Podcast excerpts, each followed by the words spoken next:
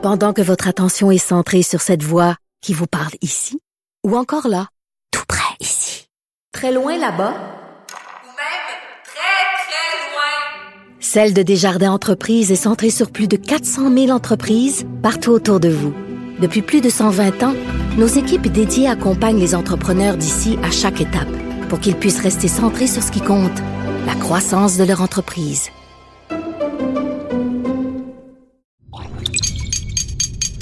Cube Radio.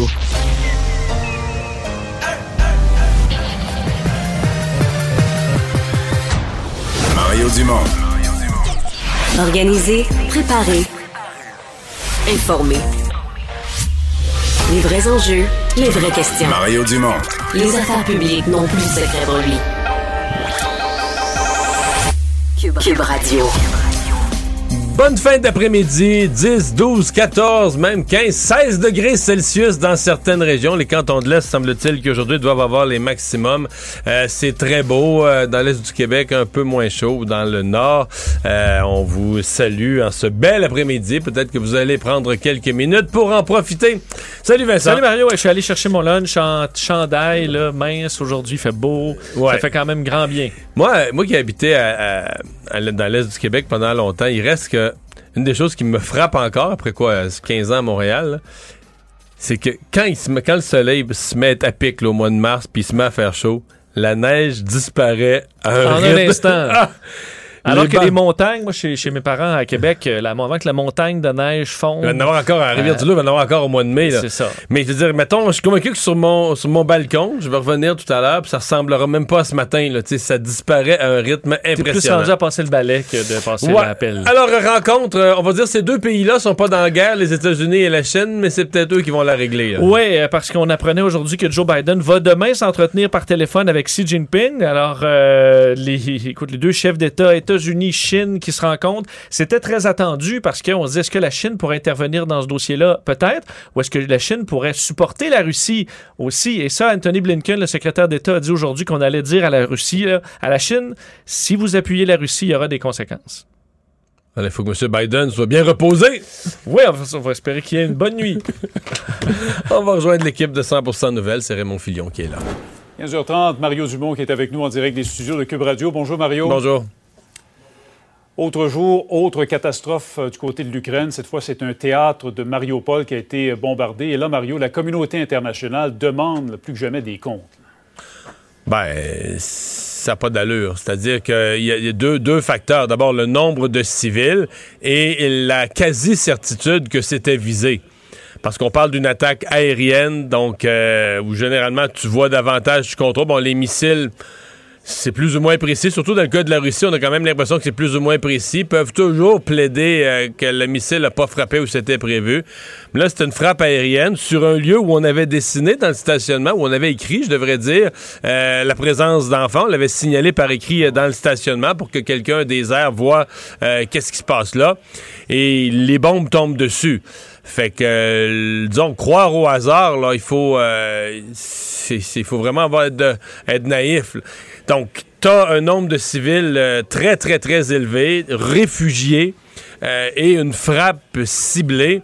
Alors, euh, c'est difficile de voir, tu sais, quand on parle de- d'atrocités, de, crimes de guerre, difficile de voir pire, euh, de voir une volonté plus grande, là, de, bon, quand on frappe des civils comme ça, c'est toujours l'idée de terroriser la population, de, de mettre une pression sur le gouvernement, mais non pas par des avancées militaires, de mettre une pression sur le gouvernement ukrainien par la terreur sur la population, l'horreur dans la population. Et euh, c'est... euh, mais tu sais, c'est... euh, quelque part, euh, c'est épouvantable présentement, c'est des vies perdues. Mais jusqu'à un certain point, Poutine, ça, à lui et à son peuple, Poutine s'achète du trouble aussi.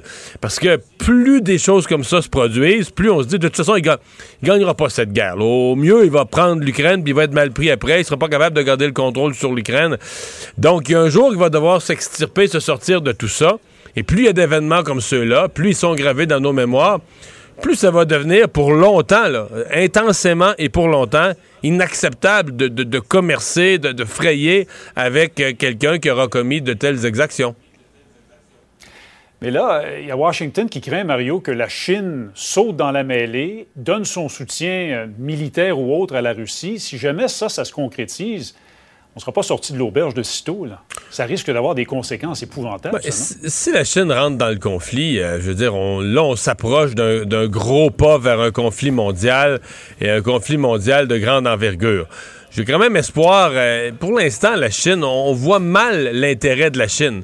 Moi, je pense que la Chine, une fois la Russie à genoux, après la guerre, la Chine pourrait avoir un grand intérêt à aider la Russie à se reconstruire en s'assurant de, de canaux d'entrée des ressources, hein, des ressources naturelles, des ressources de la Chine. Mais pour la Chine, à ce moment-ci, compte tenu des intérêts commerciaux de la Chine, etc., c'est difficile de voir. Ils voient à quel point la, la Russie est isolée ça, ça m'étonnerait qu'ils se lancent, qu'ils veuillent se, se- lancer dans ce conflit, à moins qu'ils aient des intentions beaucoup plus sombres qu'on n'imagine pas à ce point-ci ou qu'on n'anticipe pas à ce point-ci. Mais j'ai quand même espoir. Il y a une rencontre. Il y a eu une rencontre il y a quelques jours euh, de hauts dirigeants chinois avec euh, un diplomate américain à Rome, euh, qui a probablement conduit à la rencontre téléphonique de, de demain entre le président Biden et Xi Jinping. Donc, faut, faut, espérer au moins que de cette rencontre-là, il ressorte une. Parce que même si ces deux pays-là sont pas dans la guerre, les États-Unis et la Chine, c'est peut-être par ces deux-là que passe la véritable solution. Oui, c'est ce qu'on verra effectivement.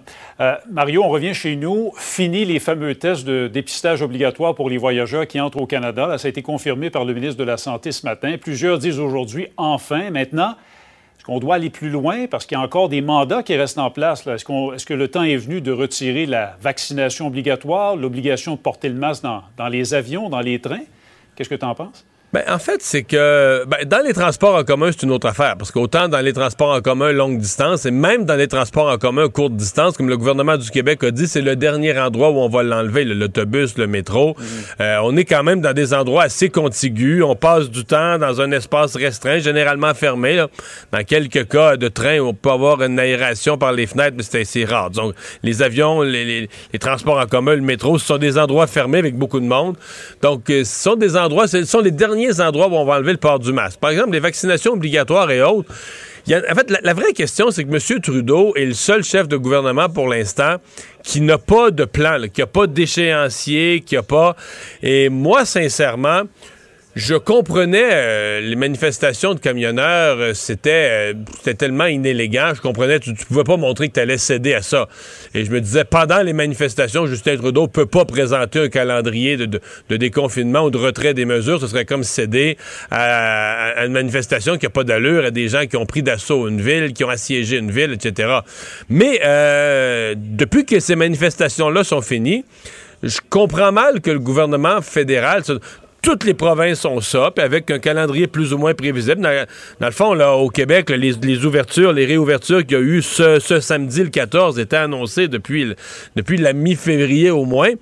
Donc, on n'est rien du tout à Ottawa, euh, rien de prévisible à l'avance, rien d'annoncé, pas de calendrier pour donner aux gens une perspective. Sincèrement, ça, ça m'étonne, mais je dirais de façon plus générale, ça n'a pas l'air facile à Ottawa. La première semaine de la guerre, là, on dirait qu'ils ont été ressaisis. On a annoncé qu'on donnait de l'armement. J'ai trouvé que M. Trudeau était aux affaires. Mais sinon, euh, ça n'a pas l'air d'un gouvernement où c'est facile d'opérer. Je sais pas. Je, je prends les derniers jours, la visite du président Zelensky, on n'avait rien annoncé. On a sanctionné 15 personnes qu'on sait même pas c'est qui, c'est quoi. Que ça, euh, son voyage en Europe la semaine passée, euh, tout le, le système d'accueil des réfugiés, ça a été plutôt, euh, plutôt lent et laborieux. On disait une chose, une autre qui se passait sur le terrain. Je sais pas, mais je sais pas comment ce, ce gouvernement-là est, est guidé et piloté, mais ça a souvent l'air pas facile. On on sait pas trop, on sait pas trop où on s'en va. On semble passer beaucoup de temps, effectivement, à peser et sous-peser les, les- les pour et les contre. On parlait On du discute. gouvernement euh, Legault. Oui, M. Trudeau dit souvent, on discute, on continue à travailler aussi. Euh, gouvernement Legault, pendant ce temps-là, du côté de Québec, Mario, qui va donner un chèque pour atténuer l'augmentation des tarifs d'Hydro-Québec. Est-ce que c'est la bonne chose à faire en pleine année électorale? On n'avait pas le choix? C'est l'aveu d'une erreur, en tout cas. C'est l'aveu d'une erreur dans la formule. Bon, une erreur, certains pourront dire elle est pardonnable. Peu de gens, peu de gens imaginaient que l'inflation, qui n'était plus un problème depuis 30 ans, mais les pandémies n'étaient plus un problème depuis 100 ans, depuis la grippe espagnole. les, on a eu quelques. Les guerres n'étaient plus un problème depuis des décennies aussi. Disons que les dernières années nous ont rappelé euh, la, réalité des cycles de la vie. qu'il y a toutes sortes de, de malheurs ou de difficultés qui, à un moment donné, euh, tu penses que tu as pris le dessus, tu penses que c'est plus dans ton quotidien, mais ça revient. Et c'est le cas de l'inflation. Donc là, le gouvernement introduit une formule sur l'inflation dans les tarifs d'Hydro-Québec en se disant, mais là, l'inflation, ça fait des années que c'est sous contrôle, entre 1 et 2% euh, je prends pas un gros risque en faisant ça. Oups! Euh, peu de temps après, euh, l'inflation monte 4, 5% puis là, on s'en va probablement vers plus euh, quand on va voir les chiffres du mois de mars, là, la première moitié de mars, quand on regarde ce qu'étaient les prix de- des carburants, etc. Le mois de mars va probablement être encore pire. Donc, on compense avec un chèque. C'est un peu, un peu bizarre, inélégant. Bon, c'est mieux que de rien faire. Ça aura l'effet voulu que de compenser les gens, mais c'est certainement l'aveu d'une euh, erreur. Un mot en terminant, Mario, sur l'Organisation mondiale de la santé qui pourrait rejeter le vaccin de Medicago développé à Québec parce qu'un de ses actionnaires est une compagnie de tabac, Philip Morris, pour ne pas la nommer. Est-ce que c'est un choix qui t'apparaît logique de la part de l'OMS? Ben, je comprends bien que l'OMS veuille pas euh, s'associer avec l'argent du tabac ou veuille pas s'associer avec des compagnies de tabac, mais euh, en posant la, question sur la logique, c'est-à-dire que à partir du moment où l'industrie existe, euh, qu'elle a des fonds, qu'elle a des capitaux, veut dire est-ce qu'on aime mieux que Philip Morris place ses capitaux dans la recherche pharmaceutique pour amener des médicaments à des maladies réelles ou qu'il place ses capitaux pour faire de la recherche pour trouver le- le prochain dérivé de la nicotine qui va rendre les gens encore plus, euh, encore plus accros? Je sais pas. Euh, moi, en fait, ce qui- je suis un peu étonné de ça, euh, mais je suis surtout très étonné que personne n'ait venu vu venir ça. Raymond, je je viens juste il y a quelques instants de refaire les recherches parce que je m'interrogeais sur ce sujet-là. En octobre 2020, donc là, je retourne un an et demi en arrière, Philippe Morris se vantait, on investit dans Medicago, tout ça. Quelques jours plus tard, ou quelques semaines plus tard, il y avait une annonce où le gouvernement du Canada était impliqué. Il n'y a personne au gouvernement du Canada qui connaît les règles de l'OMS. Il n'y a personne à l'OMS qui regarde ce qui se fait dans les recherches de vaccins, qui a vu au Canada, euh, ben là, ils se sont associés avec Philip Morris, c'est un cul-de-sac pour leur vaccin, on va les avertir. Je me dis, voyons, ce monde-là, c'est tous des, des, des- des- incompétents, des innocents qui savent pas c'est quoi les règles du voisin. J'ai- quelque chose qui m'échappe. Comment, comment on arrive, là, puis là, on arrive à côté sa barrière, puis on se rend compte que le vaccin sera pas admissible à cause d'un des investisseurs, alors que ça fait un an et demi qu'on est engagé dans ce tunnel-là. Ça m'échappe, sincèrement. Oui, d'autant plus que les règles, cette, cette politique de l'OMS était connue euh, depuis assez longtemps quand même. Mais est-ce qu'à Santé Canada, quelqu'un n'aurait pas dû la connaître? Ouais, c'est ça. On se pose la question. Quelqu'un quelque part ou à Medicago quelque part, effectivement. Mario, toujours un plaisir. Merci beaucoup. Au revoir. Ouais. C'est- un peu le, le- le- le questionnement du jour parce que je, je comprends mal. Tu sais, je veux dire, je comprends bien là, que quelqu'un. euh, sais, quelqu'un qui, qui, qui, qui vend quelque chose d'occasionnel, connaît pas, arrive dans un marché aux puces, connaît pas toutes les règles du marché aux puces, va dire t'as pas le droit de vendre des cigarettes ici, bon, ok. Mais le développement de vaccins, c'est très limité à l'échelle de la planète. C'est quelques grandes compagnies qui développent des vaccins. L'OMS est un joueur, que Santé Canada, que personne. C'est quand t'arrives la face à côté dans la barrière là, de faire. Là, on se dit, ah, t'as pas le droit. J'ai le même questionnement, comme si le, le- le gouvernement construisait une tour à bureau, là, un endroit, puis là, on n'avait pas vérifié les sols, c'est dans la boîte, puis euh, ça fond. Euh, on a tout fait ça pour pas. rien, parce que c'est des, des investissements majeurs. Puis le vaccin est bon. ben le oui, vaccin, le est très bon. Le vaccin à base végétale. J'espère qu'on regarde dans ce là tous les détails techniques pour être sûr qu'on n'ait pas de problème. Euh, et j'espère que là, il y aura une manière de s'entendre, de trouver un moyen, parce que sinon... euh, Ben, en fait, de la manière, je- je suppose, je suppose qu'il faudrait trouver un investisseur qui vienne prendre la place et Ouais. qui vienne racheter les parts de Philip Morris. Et là, Mais peut peut-être être négociable sur le prix dans la mesure où si euh, le vaccin euh, est obligé de le mettre aux poubelles, euh, leur part vaudra, vaudra peut-être moins cher. Mais c'est ça qui est pas clair pour moi. Si l'OMS l'approuve pas, il peut probablement pas faire partie du programme, de programme international, le COVAX. Ouais. Mais, mais dire au Canada, il va être approuvé. Au Canada, on va le distribuer. Je pense Oui. pas qu'on recule là-dessus. Si, tu- si tu le vends au Canada, Mais ailleurs, dans les autres pays, je sais pas si là, ça te ferme beaucoup de marchés. Ouais, c'est ça qu'on sait Euh, pas. À suivre. Et si Philip Morris trouve le remède au cancer, est-ce qu'on va. euh, On s'en On passe. va dire, ah ben non, hey, c'est des cigarettiers. euh, On garde le cancer. Ouais, quand même des questionnements Bonne là-dessus. question. Euh, les frappes russes se poursuivent en Ukraine. Oui, euh, une autre journée de bombardement qui ont fait, entre autres, là, à Kharkiv aujourd'hui, au moins euh, 27 morts selon les autorités, des tirs d'artillerie qui ont frappé la ville, causant, entre autres, de la destruction dans un centre culturel qui a été détruit, une école également. Alors, plusieurs personnes sont, sont mortes. Des bombes aussi à sous-munitions, là, bombes qui sont très controversées euh, parce que ça fait beaucoup de dommages un peu aléatoires chez des civils. Euh, en dans- fait, c'est le but. C'est des bombes pour maximiser les dommages humains. là. Exactement. Même si tu te caches, euh, écoute, on multiplie le nombre de bombes. Un village à une cinquantaine de kilomètres au nord de Kharkiv là, qui a été la cible aussi de bombardements. Et à Mariupol, on, suggère, bon, on donnait un peu le bilan de la semaine sur les évacuations. On était à 30 000 personnes en une semaine. Je me souviens, je me souviens que plus tôt que cette semaine, on était à 20 000, un peu plus de 20 000. Donc ça va pas très vite. Euh, il reste encore au moins Ça veut dire que 10 000 350 000. personnes seraient sorties là, dans. Ben, c'est ça, dans les Dans euh, 4-5 dernières jours. 36 heures, 48 heures. Et euh, 350 000 citoyens demeurent encore sur place. Et on parle d'au moins de 50 et 100 bombes qui tombent sur la ville par jour, selon euh, la mairie aujourd'hui sur Telegram qui donnait ces informations-là. On parle d'un bombardement ininterrompu euh, de nuit comme de jour, destruction colossale. Eux évaluent qu'environ 80 du parc de logement de la ville a été détruit. Et là, il reste 350 000 personnes là-dedans qui restent dans des sous-sols, dans des décombres pour essayer de survivre. On est toujours à essayer de dégager les débris là, du théâtre qui a été la cible de bombardement. Encore, on n'a pas toutes les informations. On pense que... euh, On pense le- que le sous-sol a tenu. Ouais, ça a tenu et que la les gens qui étaient à l'intérieur ont survécu. Il y aurait probablement des décès euh, en périphérie. Par contre, on est toujours en opération de sauvetage là-bas qui se déroule alors que les bombards- bombardements se poursuivent encore. Alors, une situation euh, très, très, très difficile là-bas. C'est la ville la plus affectée depuis le début du conflit.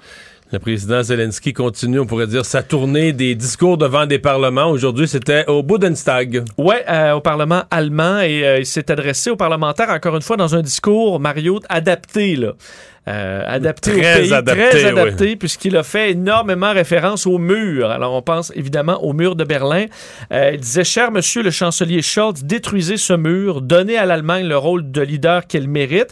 Et il prenait les paroles de euh, Ronald Reagan qui a eu un discours historique devant la porte de Brandebourg en 1987 euh, disant aux soviétiques détruisez ce mur. Deux ans plus tard, ça allait être fait.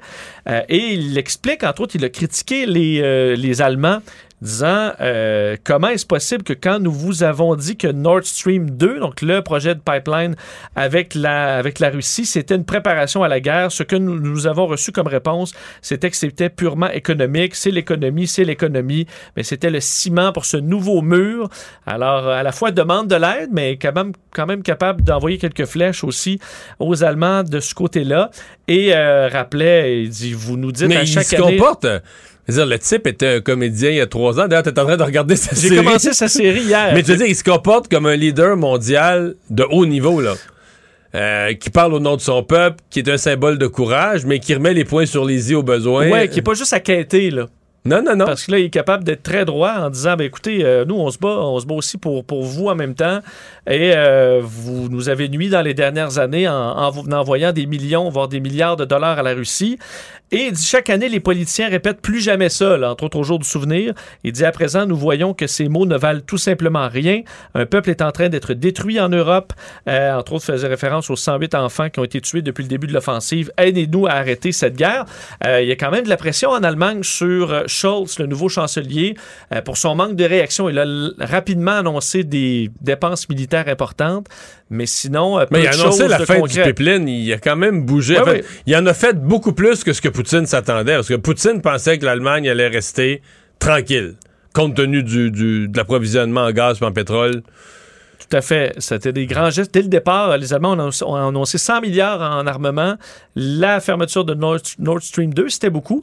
Mais là, on dirait que c'est pour ça qu'il faut. on arrive avec une succession de mesures souvent. Quand tu as tout annoncé dès le début, Ouais. on critique un peu plus quand ça fait quelques semaines maintenant. Euh, nouveau programme d'immigration euh, pour les Ukrainiens au Canada. On l'avait promis et là, donc, euh, c'est arrivé dans les dernières minutes. Oui, et arrivé avec une modi- modification importante, c'est que ce- ce- cette autorisation de voyage d'urgence Canada-Ukraine devait apporter sur une période maximale de deux ans. Finalement, ce sera allongé à trois ans, permettant aux Ukrainiens de fuir la guerre pour s'en venir au Canada plus facilement, plus simplement et pour plusieurs années au besoin. On dit que ça s'adresse aux Ukrainiens et membres de leur famille immédiate de toute nationalité. Les demandeurs qui n'ont pas de passeport pourront aussi le faire. Euh, on va leur délivrer un document de voyage temporaire au cas par cas. Euh, et on invite les demandeurs à présenter au même moment un permis de travail ouvert pour qu'on puisse travailler au pays. Ça fait quand même des semaines qu'on demande un système simple pour pouvoir accueillir des réfugiés ukrainiens. Alors c'est dans euh, la foulée de tout ça, en espérant que ce soit un programme simple qui fonctionne bien. C'est du moins ce qu'on nous promet au gouvernement fédéral. Et le Kremlin qui euh, s'attaque maintenant euh, à- aux gens dans sa population qui ne supportent pas la guerre. Ouais, à la fois les dissidents à l'intérieur du pays et les oligarques. On sait que les oligarques, pour le, le russe moyen, c'est pas. euh, ils sont pas aimés, là. Mais Euh, on peut le comprendre. là. Oui. Ils vivent sur des milliards de dollars sur ce qui leur a été à peu près volé au, au peuple russe. là. Euh, mais donc, on sait, hier, Vladimir Poutine a fait un discours où il était enfl- ben, enflammé avec le ton de Vladimir Poutine, là, mais où il pointait du doigt les oligarques qui vivaient, eux, à Miami, à- en France, qui mangeaient des huîtres, du caviar, buvaient du champagne et tout ça. Euh, les a traités, en gros, de, de ben là, au moins du caviar russe, ils en auront plus. S'ils sont à Ils l'extérieur de la à Russie. l'extérieur, ils ont pu- effectivement. Euh, il dit, je suis sûr que, et là, il parle d'une auto-purification, là, que les, la- les traîtres du pays, la racaille, comme il les a appelés, allaient être re- recrachées comme on recracherait une mouche entrée dans la bouche. C'est ce qu'il a dit hier. Et aujourd'hui, Dmitri Peskov, le porte-parole de la présidence russe, a dit à peu près la même chose. Il dit, dans ces situations-là, les traîtres euh, se révèlent. Et euh, vont. euh, bon, certains démissionnent, certains quittent le pays. C'est une purification. Mais ce qu'il faut quand même y voir qu'il y a un certain nombre d'oligarques qui ont lâché Poutine aussi. Oui, et que Poutine est en train de faire le ménage. lâcher aussi. Il va en nommer d'autres. Euh, Peut-être aussi c'est pour apaiser le peuple euh, russe parce que c'est populiste là, ça s'attaquer Oui. aux oligarques, c'est populaire à l'intérieur de la Russie.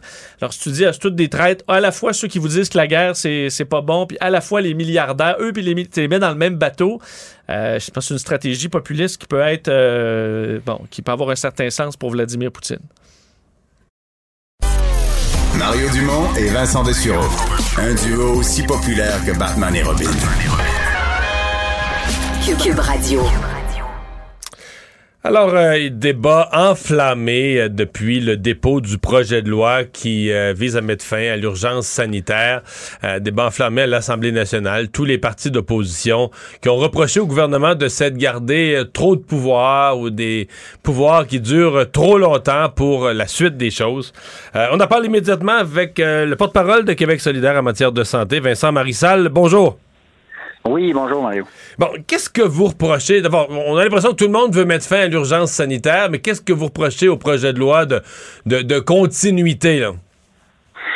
Ben, c'est clair d'abord que tout le monde veut en finir avec l'urgence sanitaire. Tout le monde voudra en finir idéalement avec la pandémie. Là, ça fait deux ans que ça dure, mais ça fait deux ans aussi que le gouvernement dirige par décret, dirige euh, à partir du bunker du premier ministre, là, sans rendre compte à l'Assemblée nationale, sans avoir de débat vraiment avec l'Assemblée nationale. Sinon, nous, on est mis devant le fait accompli, puis les décisions sont les suivantes. Là.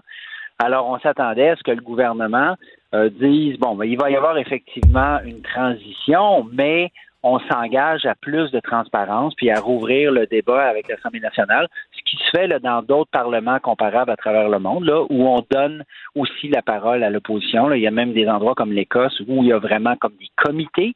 Nous, on est toujours comme à la remorque du gouvernement qui prend ses décisions en vase clos puis qui nous arrive en conférence de presse puis qui nous dit ça va être ci, ça va être ça. Parfois, on l'apprend même dans la Gazette officielle. Des fois, on apprend que ça marche pas parce qu'après ça, c'est les gens dans le milieu qui nous disent il y a eu un décret en santé, mais ça marche pas pantoute.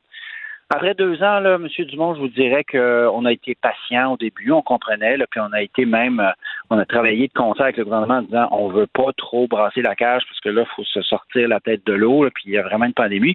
Mais là, le gouvernement exagère. là. Ça fait un bon moment qu'il exagère avec cette façon de, de gouverner là, qui est assez autocrate. Euh, je pense qu'ils ont pris goût. Mais vous, vous savez, vous le connaissez, là, le système parlementaire au Québec. Quand on est majoritaire au Québec puis dans les parlements britanniques, là, quand on est majoritaire, on a déjà beaucoup de pouvoir. Ajouter en plus les décrets puis l'urgence sanitaire, Mais- qui, est, qui est une espèce de, de bulle de verre, ça devient invivable. Puis là, le gouvernement prend beaucoup trop de pouvoir.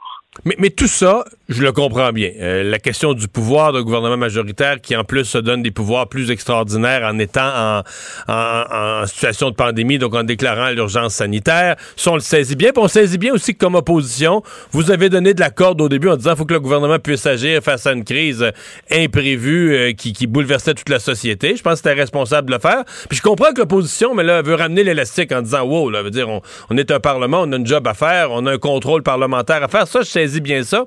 Je pense que il faut rendre plus clair pour le public, c'est le concret, là.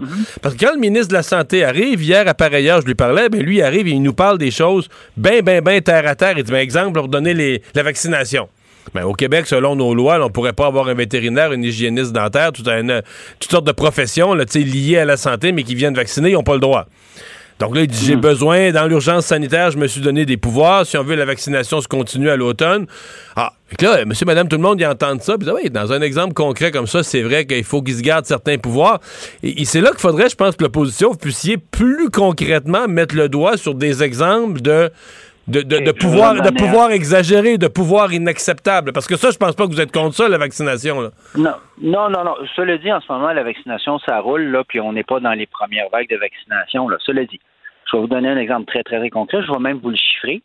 Les contrats de gré à gré, Oui. 4 milliards. Juste dans la dernière année. 4 milliards de contrats de gré à gré. On n'est plus dans l'urgence. Les masques, les gants, les jaquettes, on les a trouvés, là. C'est bon, là. On n'est plus là, au début de la pandémie où il fallait courir tous les aéroports de la planète pour essayer de trouver des masques puis, des- puis, puis, puis du, du matériel, là, puis les, les, les petits Q-tips qu'on se rentre dans le nez. Donc, vous trouvez que le Non, gouvernement a ex- exagéré le gré à gré? oui.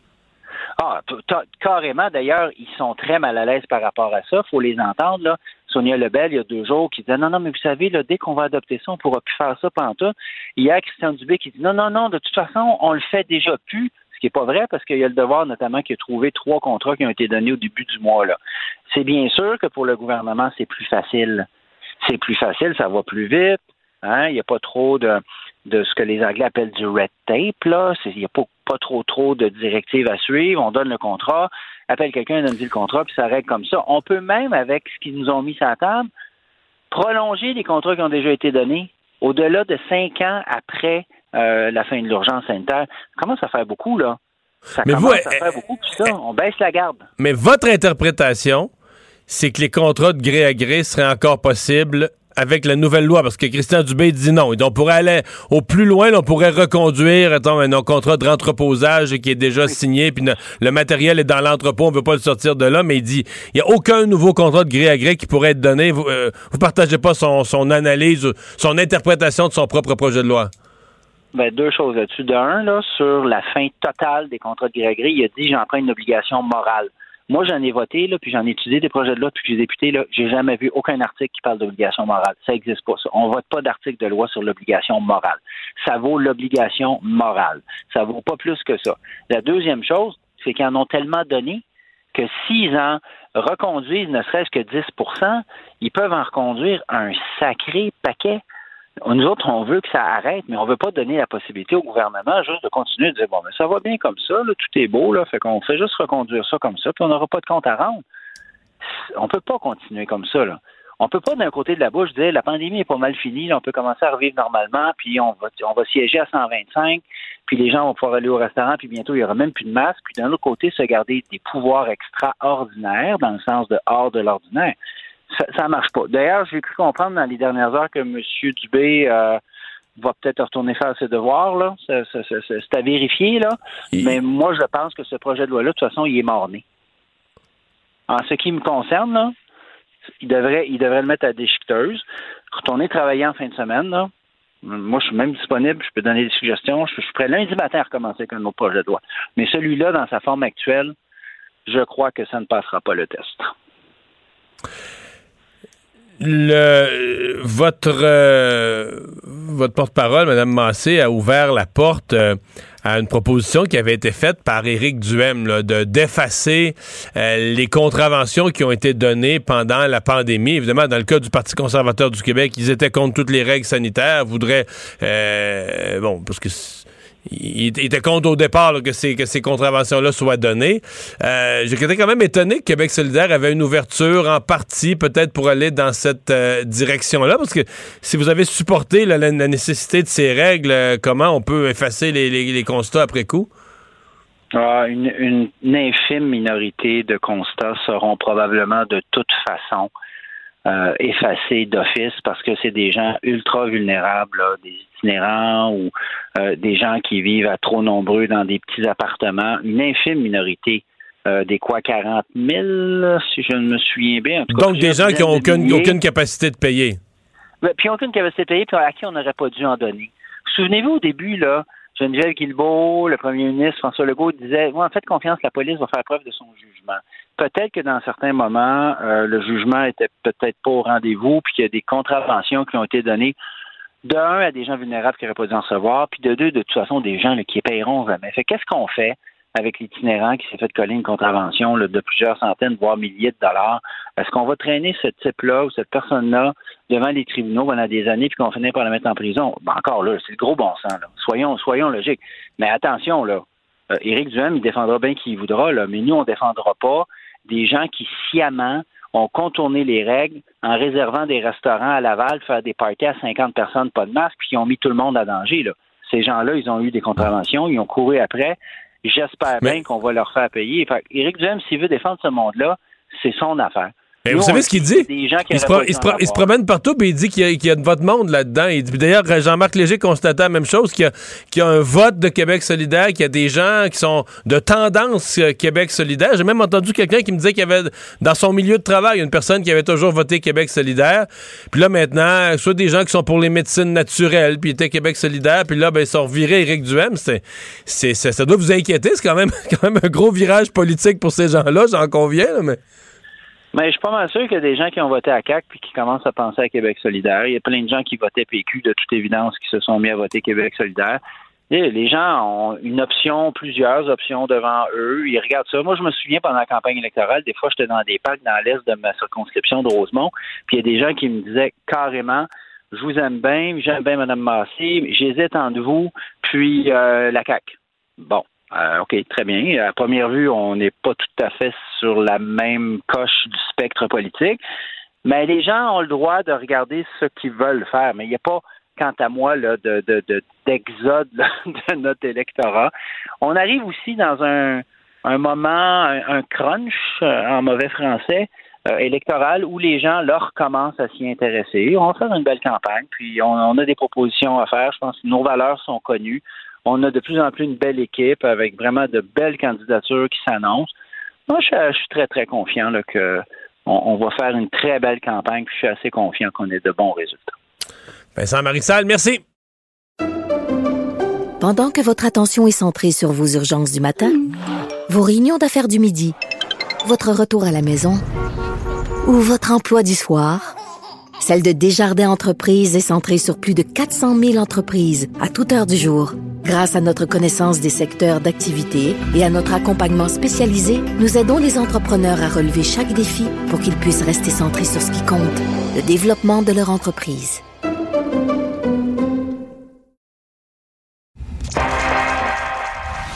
Mario Dumont. Analyse l'actualité et sépare les faits des rumeurs. Il n'a qu'une seule parole, celle que vous entendez. Cube Radio. On parle beaucoup d'alimentation euh, ces temps-ci, beaucoup notamment à cause euh, à cause du prix, Euh, mais aussi on parle d'approvisionnement, d'autonomie alimentaire, de sécuriser nos approvisionnements. Euh, investissement important là, qui a fait la, la nouvelle au cours des dernières heures, l'entreprise québécoise de transformation Congébec euh, qui euh, va construire un premier congélateur industriel euh, majeur. On parle de congélateur en termes de viande d'une autre envergure. On va se faire expliquer ça dans les prochaines minutes par Nicolas Pépedneau, président et chef de la direction de Congébec. Bonjour. Bonjour, M. Dumont. Parce qu'à première vue, un congélateur, il n'y a rien là. là. J'en ai un, moi aussi. Oui, mais est-ce que le vôtre fait 10 millions de pieds cubes? Ouais, c'est ça, là. hein? Oui, effectivement. On parle de tu sais, la grosseur, on parle de, tu sais, une palette, là, ça fait 4 pieds par 4 pieds par 4 pieds. Là. Dans celui-là, il va en avoir 35 000. Ok, donc, c'est le plus gros congélateur au Québec? Ce ne sera pas le plus gros euh, au Québec, ce ne sera pas nécessairement même le plus gros dans notre flotte, euh, parce qu'on en a 13 à travers le Canada, mais ça va être un, un, un des plus modernes et un des plus euh, un, un des mieux construits euh, dans, dans le domaine. OK. Euh, qui, qui a quoi? Parce qu'on dit euh, ça semble avoir un impact sur l'autonomie alimentaire, sur... euh, qu'est- Qu'est-ce qu'il y a de spécial? là? Bon, regardez, le besoin de créer cet espace-là euh, de congélation, c'est surtout que ça fait 30 ans qu'on parle du just-in-time. Le, le pire ennemi du just-in-time, c'est l'inventaire. Aujourd'hui, avec les, les deux dernières années de pandémie, on a vu à quel point le just-in-time, c'est un concept qu'il fallait réévaluer. Parce qu'on on réalise aujourd'hui qu'un petit maillon de la chaîne d'approvisionnement saute, ben à ce moment-là, ça, ça met en, en péril toute l'industrie au complet. Euh, vous allez voir de plus en Mais plus d'in- d'industries. c'est Oui. c'est l'image même d'une chaîne. là. Vous avez une, une belle grosse chaîne longue, mais s'il y a un maillon pété, il n'y a pas de chaîne.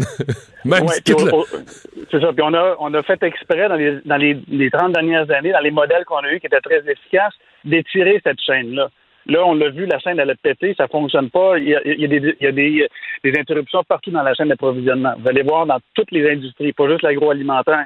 Vous allez voir des gens avoir de plus en plus d'inventaires stratégiques près des endroits névralgiques. Donc, dans l'alimentaire, c'est encore plus évident qu'il faut avoir euh, de, de- de l'inventaire près de chez nous.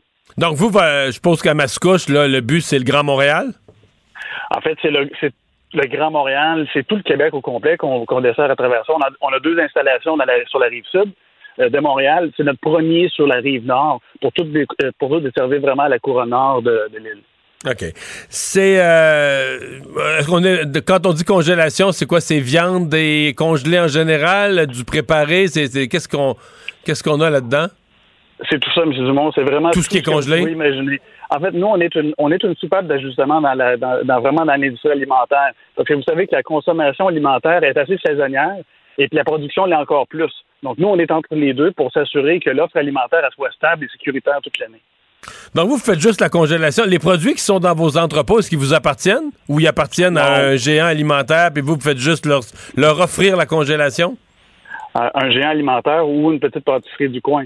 Euh, ça peut être, on, on- dessert vraiment tous les gens dans, dans l'agroalimentaire. On est là, les produits ne nous appartiennent pas, vous avez raison. On est un intermédiaire en logistique alimentaire. On va même offrir jusqu'à l'exportation des produits, le transport euh, sur, sur rail, routier et tout ça. Donc, on est vraiment un intermédiaire en logistique. Et puis, notre principal outil, c'est un congélateur pour faire ça. Euh, Qu'est-ce qui... euh, parce que, bon, on a parlé des chaînes d'approvisionnement. Vous, vous êtes euh, dans le milieu. Euh, Qu'est-ce qui a fait que ça a été si difficile ces derniers temps? Qu'est-ce qu'on avait sous-estimé? Euh, les, disons que le, le- consommateur moyen avait jamais vu d'abord des tablettes vides, ensuite des prix euh, augmenter si rapidement d'un trimestre à l'autre. Qu'est-ce qui s'est passé dans votre esprit? Dans mon esprit, je crois que c'est la première fois qu'il y a des, il y a des interruptions. En fait, il y, a des, il y a des changements majeurs dans, la, dans les profils ou les, les profils de consommation et les capacités de production. Donc, les deux sont arrivés en même temps. Si on revient en mars 2020, euh, dans notre industrie, c'était comme Noël. Les inventaires sortaient comme si c'était la veille de Noël, tellement que les gens euh, craignaient la, la suite des choses. Donc, ils ont vraiment... Ils ont stocké. ils ont fait- ils ont stocké, ils ont fait eux autres mêmes du nearshoring. Ils ont pris, ils ont pris l'inventaire stratégique, ils l'ont mis chez eux. Bon, ça, c'est pas grave, parce que l'industrie agroalimentaire est capable de, de, de, de subvenir à, cette, à, à- à une pointe comme ça de consommation. Sauf que ce que personne n'avait prévu, c'est que des usines de, transformation alimentaire allaient fermer. Donc, cette, cette tempête parfaite-là a fait en sorte qu'effectivement, les stocks d'inventaire euh, on- sont devenus à un niveau assez critique euh, si, on, si on arrive au début de la pandémie. On peut-tu ajouter Donc, à ça, on peut-tu ajouter à ça que les restaurants ont fermé, avec tous les gens ont commencé à manger chez eux, donc des, des gros formats ou des types de formats de, que qu'achètent les restaurants. Donc les restaurants achètent euh, certains produits à Chaudière, puis d'autres de la viande au quartier, achètent des grosses quantités. Ben tout à coup, euh, on, ça se vendait plus là. Il fallait, fallait transformer ces repas restaurants en repas, en repas à la maison, mais c'était plus à bonne boîte, c'était plus le bon format là. Je peux, je peux même pas vous dire à quel point ça brise le cœur de voir tout ce qui s'est gaspillé dans ces périodes-là. Ah ouais? D'ouverture et de fermeture de restaurants. L'industrie agroalimentaire est en mesure de pivoter, mais jusqu'à un certain point. Donc, effectivement, vous avez raison, les formats de boîte, les quantités, je veux dire, tu n'achètes pas les mêmes quantités des formats restaurants quand tu as une famille de, de, de deux. tu sais. Fait que c'est pas le, c'est pas du tout les mêmes choses. Fait que les, les ouvertures et les fermetures de restaurants ont amené une complexité incroyablement importante. Quand vous dites qu'il s'en est gaspillé, vous parlez pas juste dans le, dans le restaurant lui-même qui vide ses frigidaires. Vous dites dans l'ensemble de la chaîne, il s'en est gaspillé.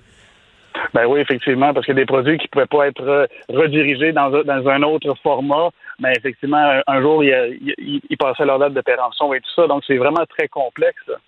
Ouais. Qui a contribué à- au problème d'approvisionnement et au prix, je présume. On a fait tout ce qu'on peut pour essayer d'aider justement les banques alimentaires, euh, euh, les, Moissons Québec, les Moissons Montréal, tous ces, organismes-là, la tablée des chefs, pour essayer de, minimiser l'impact, même offrir des installations pour, pour qu'ils puissent se préparer des repas et tout ça. Mais c'était vraiment une période assez... Pour moi, c'était difficile à voir ce qui se passait. Mais on va euh, voir comment tout ça évolue. On va espérer que tout ça va, se, va rentrer dans l'ordre. Bonne chance avec vos nouveaux projets. Merci d'avoir été avec nous. Ça fait plaisir. Au revoir. Pendant que votre attention est centrée sur cette voix qui vous parle ici, ou encore là, tout près ici, très loin là-bas, Ou même très, très loin. Celle de Desjardins Entreprises est centrée sur plus de 400 000 entreprises partout autour de vous. Depuis plus de 120 ans, nos équipes dédiées accompagnent les entrepreneurs d'ici à chaque étape pour qu'ils puissent rester centrés sur ce qui compte, la croissance de leur entreprise.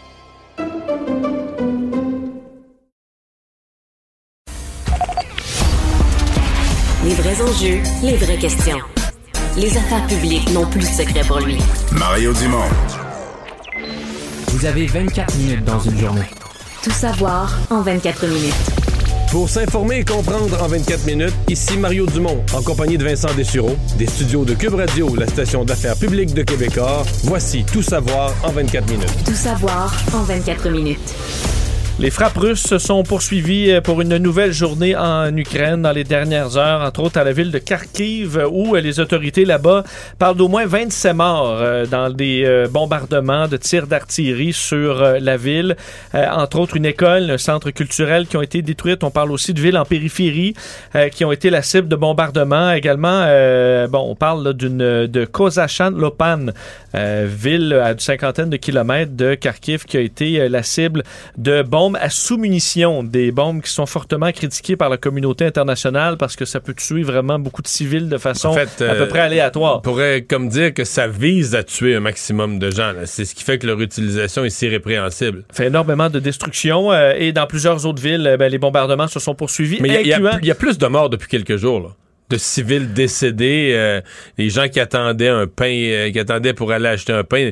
Il y a eu vraiment plus d'événements qui ont fait des, des grands nombres de morts ces derniers jours. Oui, c'est le cas à Mariupol, où on sait c'est la ville la plus euh, détruite, la plus assiégée, avec euh, bon des évacuations qui se poursuivent. Là, on chiffre à peu près à 30 000 personnes évacuées à Mariupol, euh, ce qui est pas énorme. Là, on était à 20 000 il y a quelques jours. Alors, ça avance tranquillement. On voit quand même des colonnes de voitures qui évacuent la ville, mais on parle toujours de 350 000 personnes qui se retrouvent dans un paysage dévasté. Ce que les autorités aujourd'hui, ont fait la mairie de la ville, disait, c'est que 80% du parc de logement de Mariupol était euh, détruit.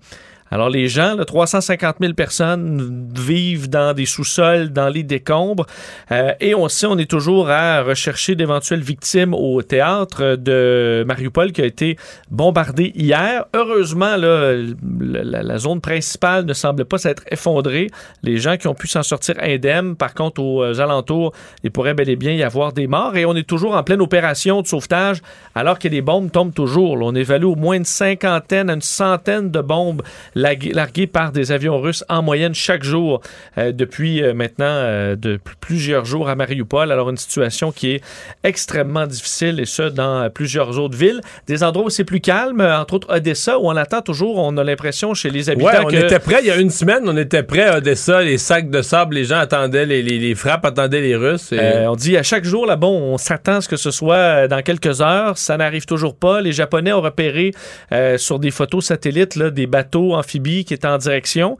Par contre, ça fait plusieurs jours qu'on attend. Est-ce que c'est possible? Est-ce que, que les Russes aient tout simplement abandonné le projet, se voyant enlisés ailleurs euh, ou le retardent un peu? On verra. Mais Odessa qui se prépare, on voit encore des sacs de sable. La ville qui est vraiment prête au combat, tout comme euh, la capitale à Kiev où, euh, oui, il y a des bombes qui explosent de temps en temps, mais on est toujours en mode préparatif pour une éventuelle attaque des Russes qui euh, se Présentement, fait attendre. Kiev vit comme Londres un peu au début des années 40. 40, euh, tu sais, les gens vivent, ben, vivent normalement. Tu vis pas du tout normalement. Une partie des activités économiques sont arrêtées. Il n'y a plus d'enfants dans les écoles, mais les gens vivent. Là, ils, ils- Un peu comme on vivait en confinement en pandémie. C'est-à-dire Ouais. qu'on peut quand même aller à l'épicerie, on peut Ouais, quand même ouais, les, sur la approvi- les route. épiceries sont réapprovisionnées Euh, en nouveau stock. Mais euh, eux s'enferment dans des euh, abris euh, de temps en temps parce qu'il y a des, Quand il y a la des sirène, bombes et, compa- et compagnie.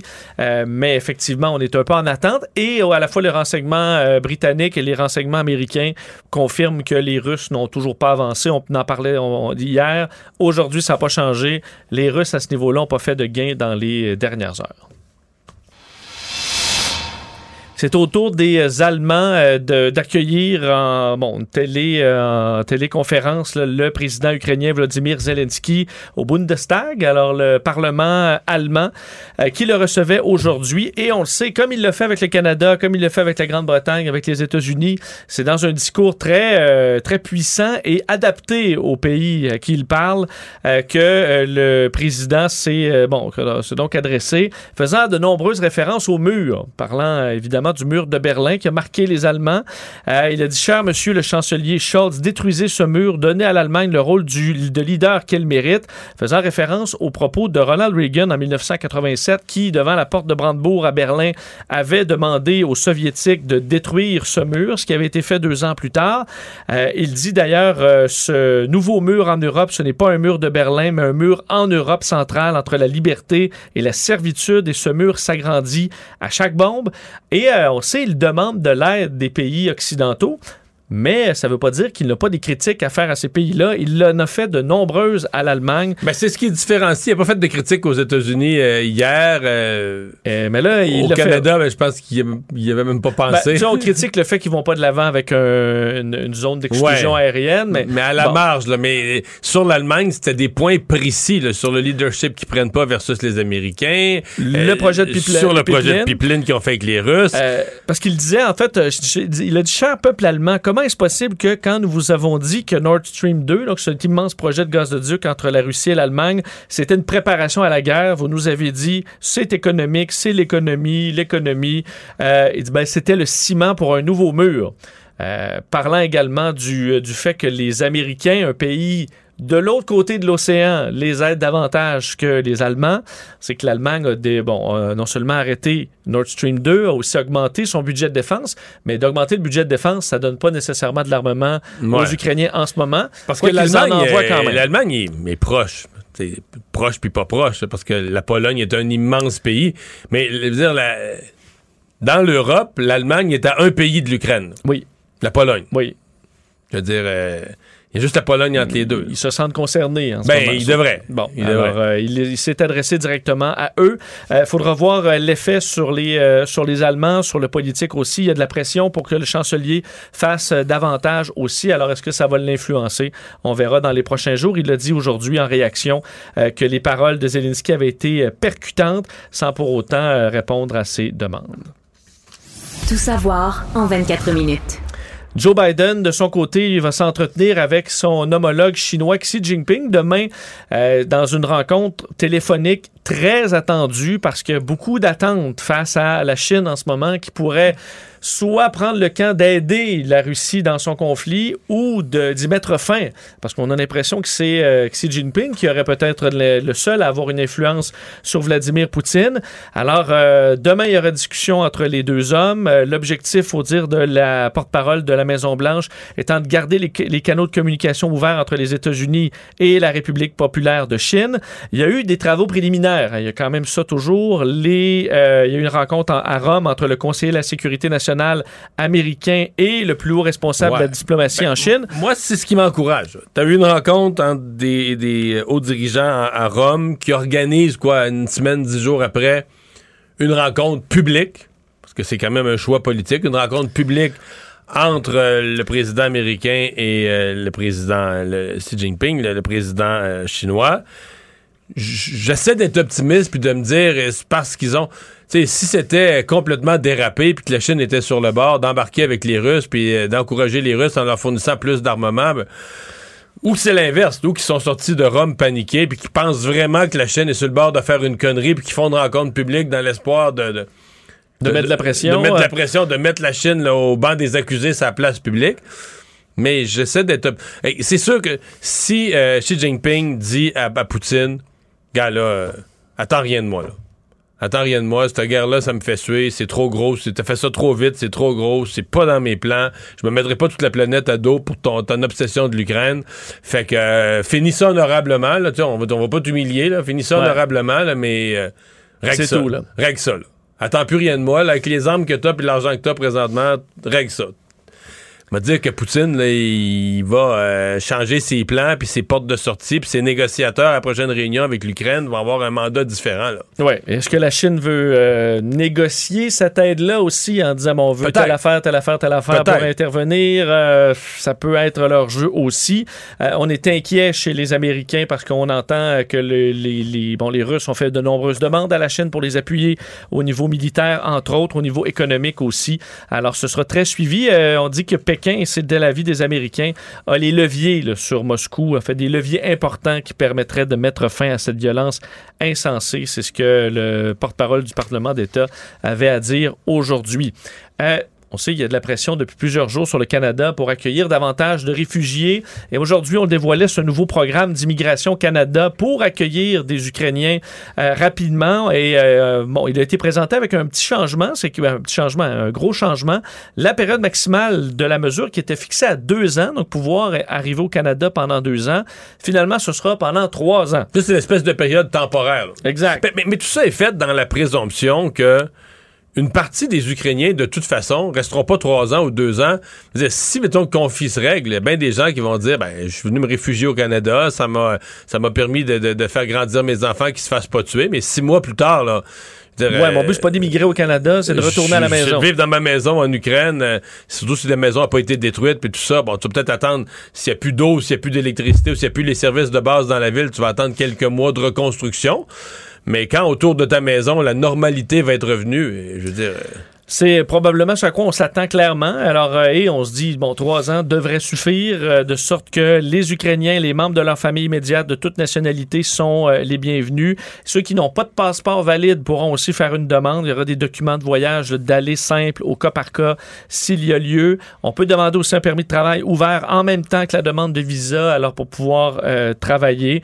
Et euh, c'est que ça fait des semaines qu'on demande à ce que ce soit simplifié, la méthode d'arrivée des Ukrainiens réfugiés. Papier, tout a l'air correct, mais disons, c'est dans une semaine, mettons, qu'on va Ouais. voir avec à, à l'usage, avec les gens qui vont faire les demandes, qui vont entrer dans le processus, qu'on va être en mesure de juger ce que ça donne. Ouais, ce qu'on voit dans les aéroports, Ouais, ouais. les gens qui arrivent, là. Parce que Ah. pour l'instant, tu regardes ça en théorie, ça a l'air conforme à ce qu'ils ont promis, ça a l'air, ça a l'air correct. Euh, du côté de, du Kremlin, euh, bon, aujourd'hui, euh, Dimitri Peskov, le porte-parole de la présidence russe, qui a euh, répété un peu ce qu'a dit hier Vladimir Poutine, c'est-à-dire de s'attaquer à ce que qualifie de traite de la société russe. Et ça, ça en- en- en- englobe là, les dissidents, ceux qui critiquent la, la mission, les critiques dans les médias et tout ça, les journalistes et les autres, les, citoyens qui manifestent, qui sont emprisonnés dans certains cas par, par milliers, et les oligarques euh, que Vladimir Poutine hier a pointé du doigt, disant qu'il préférait habiter ailleurs qu'en Russie, qu'il allait à Miami, en France,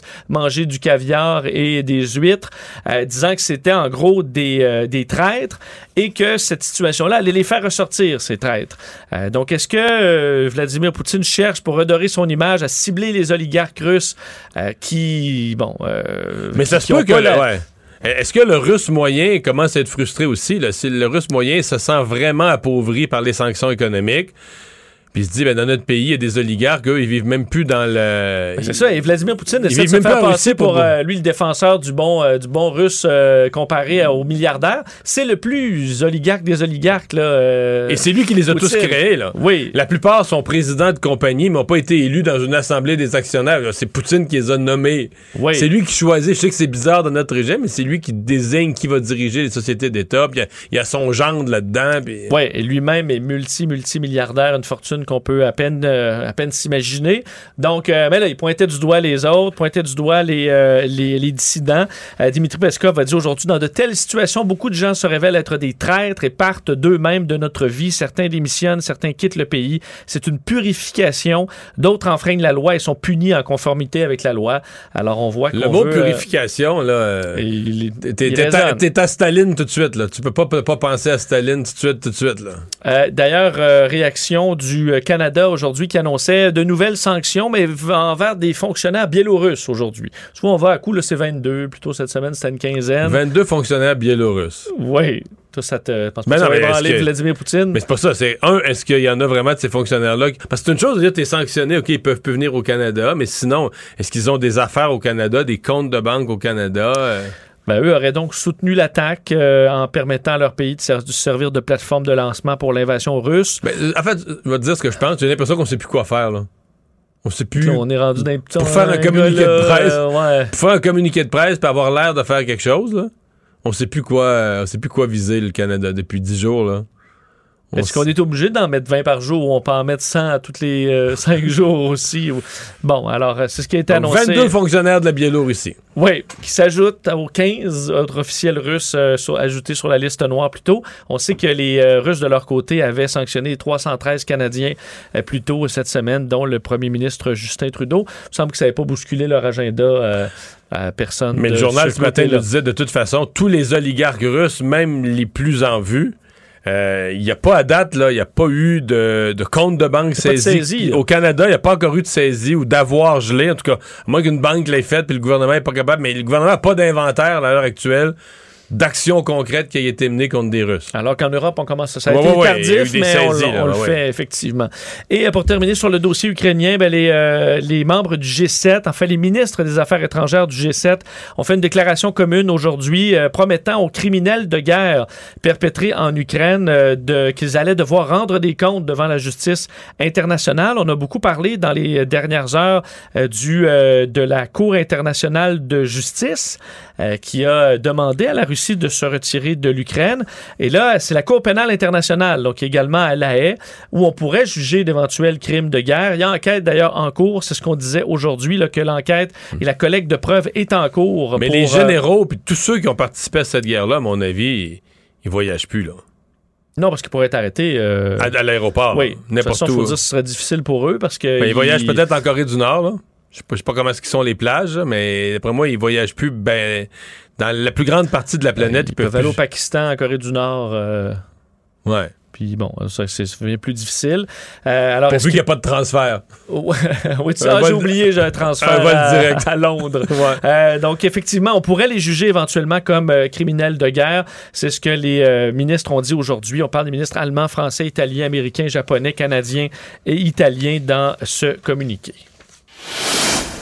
Revenons chez nous en parlant de l'inflation et des hausses d'Hydro-Québec. Ça a été source de grands débats à l'Assemblée nationale euh, et entre partis aujourd'hui, alors qu'on sait, euh, le premier ministre François Legault a confirmé que les familles du Québec allaient recevoir un chèque pour contrebalancer une hausse euh, liée à l'inflation des tarifs d'Hydro-Québec entre 4 et 5 Euh, Et on ne s'entend pas entre le gouvernement et les partis d'opposition sur comment on devrait ajuster ça, parce que c'est un coup trop dur pour les familles, selon tout le monde. Est-ce qu'on devrait euh, réexaminer les tarifs d'Hydro-Québec annuellement ou comme ça compenser... C'est ce qu'on faisait avant. là. C'est ce qu'on faisait avant. Ça avait ses défauts aussi, parce que c'était bien de la bureaucratie. Tu sais, à tous les ans, tu refaisais les tarifs.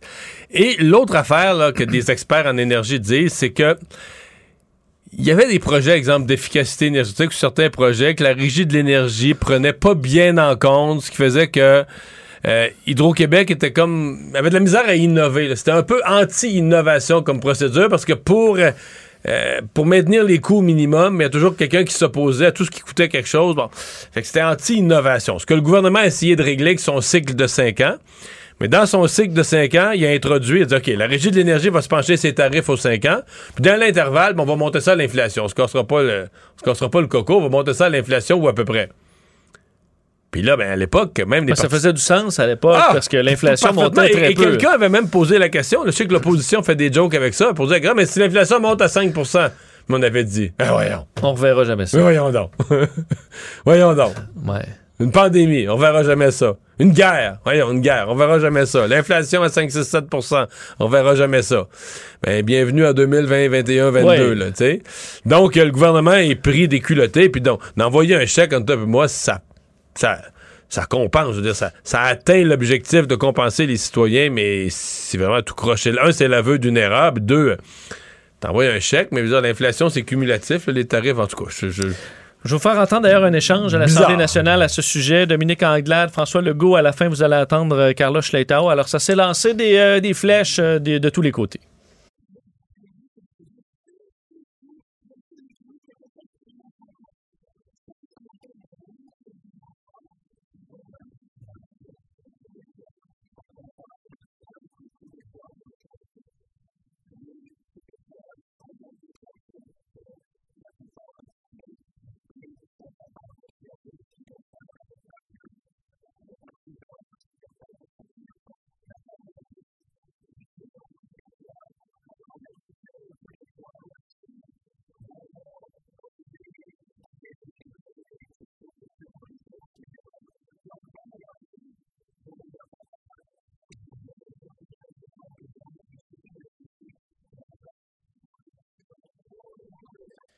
Bon, l'histoire Ouais. du paternalisme, j'entendais notre collègue Alain Laforêt qui disait sou- souvent Dominique Anglade traite François Legault de paternaliste. Là, maintenant, on l'applique à des situations où ça s'applique Ouais, même c'est ça. pas. Là, je dis, est-ce que c'est paternaliste d'envoyer, euh, de, de Non, gérer a l'aveu. euh, Ce que c'est, c'est l'aveu d'une erreur, d'un mécanisme qui n'a pas bien prévu les risques. Oui, l'inflation. Oui, ce qui n'est pas arrivé. Puis je pense que là, pour tous les gouvernements, à un moment donné, oui, là, ce, que ce qui n'est pas arrivé depuis 30 ans, ce qui n'est pas arrivé depuis 50 ans, pourrait toujours arriver. Ouais. C'est ça le rappel. Mais en même temps, on n'a pas signé, euh, on n'est pas obligé de faire ça pendant 20 ans. Si, si- si la- comme là, l'inflation est plus haut, on peut changer. On peut changer la loi, non, c'est sûr. Non, c'est parce que là, on peut plus changer la loi parce que la vérité, là, Vincent, c'est qu'on est trop proche des élections, là. Il n'y aura pas de session parlementaire vraiment l'automne prochain. Fait que là, on va être pogné avec ça. Euh, on veut pas laisser à l'opposition la possibilité. Parce que si c'est pas changé avant, mais là, l'opposition va passer la campagne électorale à dire Ah, ben là, les tarifs vont augmenter. Fait que là. Mais là, on va recevoir beaucoup de chèques, là. Ouais, ouais. pour compenser ci, pour compenser ça. Restez pas loin de vos boîtes à mal. Euh, des chèques pour compenser l'inflation, des chèques pour compenser Hydro-Québec. Ouais, ceux qui regardent jamais leurs lettres comme moi, là, qui mettent ça Non, sur un non, tas, non, là, non, va non, falloir non, que non, je non, sois non, plus non, à- non. plus à Très, l'affût. très mauvaise idée. Euh, un mot sur la fin de l'urgence sanitaire. Autre euh, dossier chaud à l'Assemblée nationale, alors qu'on sait les partis d'opposition accusent le gouvernement euh, ben, de, de s'être gardé trop de pouvoir, d'avoir à toute fin pratique changé à peu près rien en retirant l'état d'urgence sanitaire, mais en conservant euh, des décrets qui demeurent actifs. Aujourd'hui, Christian Dubé, qui, bon, qui, qui voulait répliquer et s'expliquer, disait au moment où on allait commencer de discuter de ce projet de loi, il ne devrait rester que trois ou quatre décrets seulement qui, se qui seront expliqués. Je vais faire entendre un autre échange, en fait, les critiques de part et d'autre et le ministre à travers.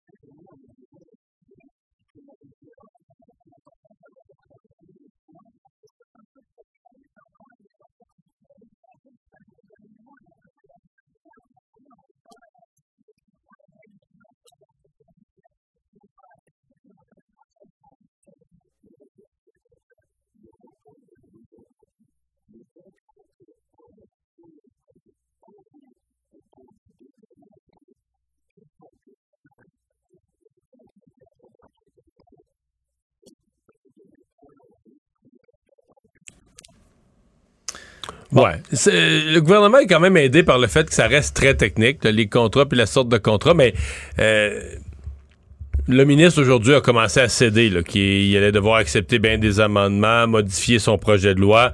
Euh, il y avait, en fait, je pense que le gouvernement a sous-estimé euh, l'espèce de méfiance qui s'est installée là, après deux ans à vivre dans l'état d'urgence, donc à à utiliser tous les mécanismes puis tous les, les, les- les raccourcis que permet l'état d'urgence, euh, il y avait une méfiance que le gouvernement a sous-estimée.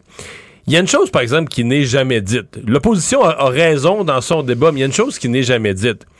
Et, ce serait intéressant de parler à des anciens ministres de la Santé, le, Parti québécois et le Parti libéral critique, mais je serais curieux de parler des anciens ministres de la Santé du Parti québécois et du Parti libéral, puis de leur demander Auriez-vous aimé ça, l'état d'urgence? Puis la réponse qu'ils donneraient, c'est Ouais. Nonobstant la pandémie, là, la santé, là, c'est ingouvernable. Ingouvernable. Une des choses que fait l'état d'urgence, écoute, quand je dis ingouvernable, sans l'état d'urgence, tu t'aurais même pas pu verser des primes. Tu comprends-tu à quel point tu es paralysé comme ministère de la Santé? Tu dis aux infirmières, je vais vous donner plus, puis tu seras pas capable. Le syndicat voudra pas. Le- tu comprends? Parce qu'il faut que tu fasses tout le processus qui Ah! euh, t'en sortiras pas, pas. réglé encore. T'en sortiras pas. Donc, c'est, moi, je trouve que c'est aussi ça l'histoire jamais mentionnée dans l'état d'urgence. Oui, le gouvernement a abusé, puis maintenant, il faisait de la publicité. Mais c'est aussi l'histoire d'un Québec ingouvernable, puis tout à coup, à cause d'une situation d'urgence, le gouvernement a un coffre à outils où il peut faire des choses, donner une prime salariale, les gens rentrent, etc. Puis là, ben, tu te dis, ah, tout ton coffre à outils, t'as plus droit à ça, là. Ouais. C'est aussi ça, l'histoire. Tu t'attaches à ton coffre à outils. Ben, c'est euh, ça. Quand même. Parlons de la situation de la COVID rapidement parce que euh, les hospitalisations sont reparties Ouais, à la baisse quand même. Près de 50 euh, personnes en moins hospitalisées, moins 49 à 1034, 19 Euh, un décès. autre saut comme ça, puis on revient dans les trois chiffres enfin, là. Tout à fait. Euh, moins 6 personnes hospitalisées aux soins intensifs. Donc, c'est quand même encourageant dans la mesure où, oui, on voit beaucoup de cas autour chez nous, mais c'est- on- alors qu'on s'inquiète des hausses de cas dans certains pays, nous, du moins, dans les hôpitaux, ça ne se traduit pas par des augmentations. Et à Ottawa, une bonne nouvelle pour les voyageurs en terminant. Oui, ça s'est confirmé. euh, le Canada qui est en phase de transition dans sa lutte contre la COVID-19, au dire de- du ministre fédéral de la Santé, Jean-Yves Duclos, qui confirmait aujourd'hui la levée des tests de dépistage obligatoires avant l'arrivée au pays. Il y aura des tests aléatoires et euh, Mais le test aléatoire, il est gratuit, puis il est sans quarantaine. Ouais, tu t'en Donc, tu, vas, perds, on tu t'en- perds 10 minutes à l'aéroport ou 15 minutes, mais sans autres conséquences. D'ailleurs, on dit que les euh, taux de positivité étaient à 10% au début du mois de janvier et là, on est à 1% mi-mars et c'est en baisse. Alors, on est assez, on se sent assez sûr pour retirer tout ça. On retire, ces, euh, on retire ces tests obligatoires et la quarantaine pour les personnes vaccinées. là. Les non-vaccinés vont toujours s'y rendre double le voyage. vacciné, ouais. Exactement. Résumer l'actualité en 24 minutes, c'est mission accomplie.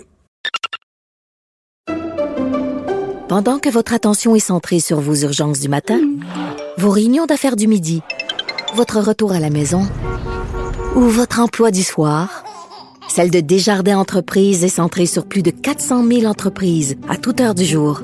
Grâce à notre connaissance des secteurs d'activité et à notre accompagnement spécialisé, nous aidons les entrepreneurs à relever chaque défi pour qu'ils puissent rester centrés sur ce qui compte, le développement de leur entreprise.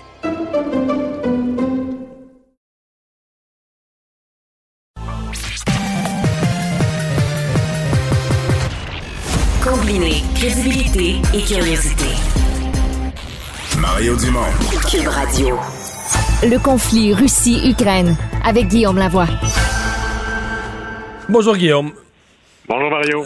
Tu veux d'abord nous parler aujourd'hui d'une sorte d'admission qui n'a pas été formulée comme ça volontairement, mais qui, à travers les propos de, de Vladimir Poutine, s'entend une sorte d'admission concernant les sanctions économiques et leurs effets.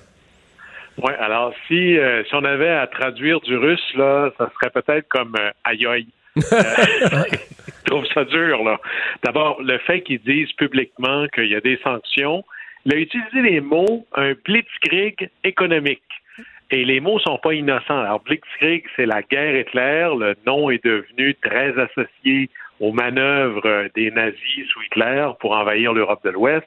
Alors, évidemment, quand on, utilise blitzkrieg, quand c'est un russe qui parle, ça vient toujours dans cette logique que c'est la faute de l'Ouest, c'est les nazis, puis ça marque le psyché russe.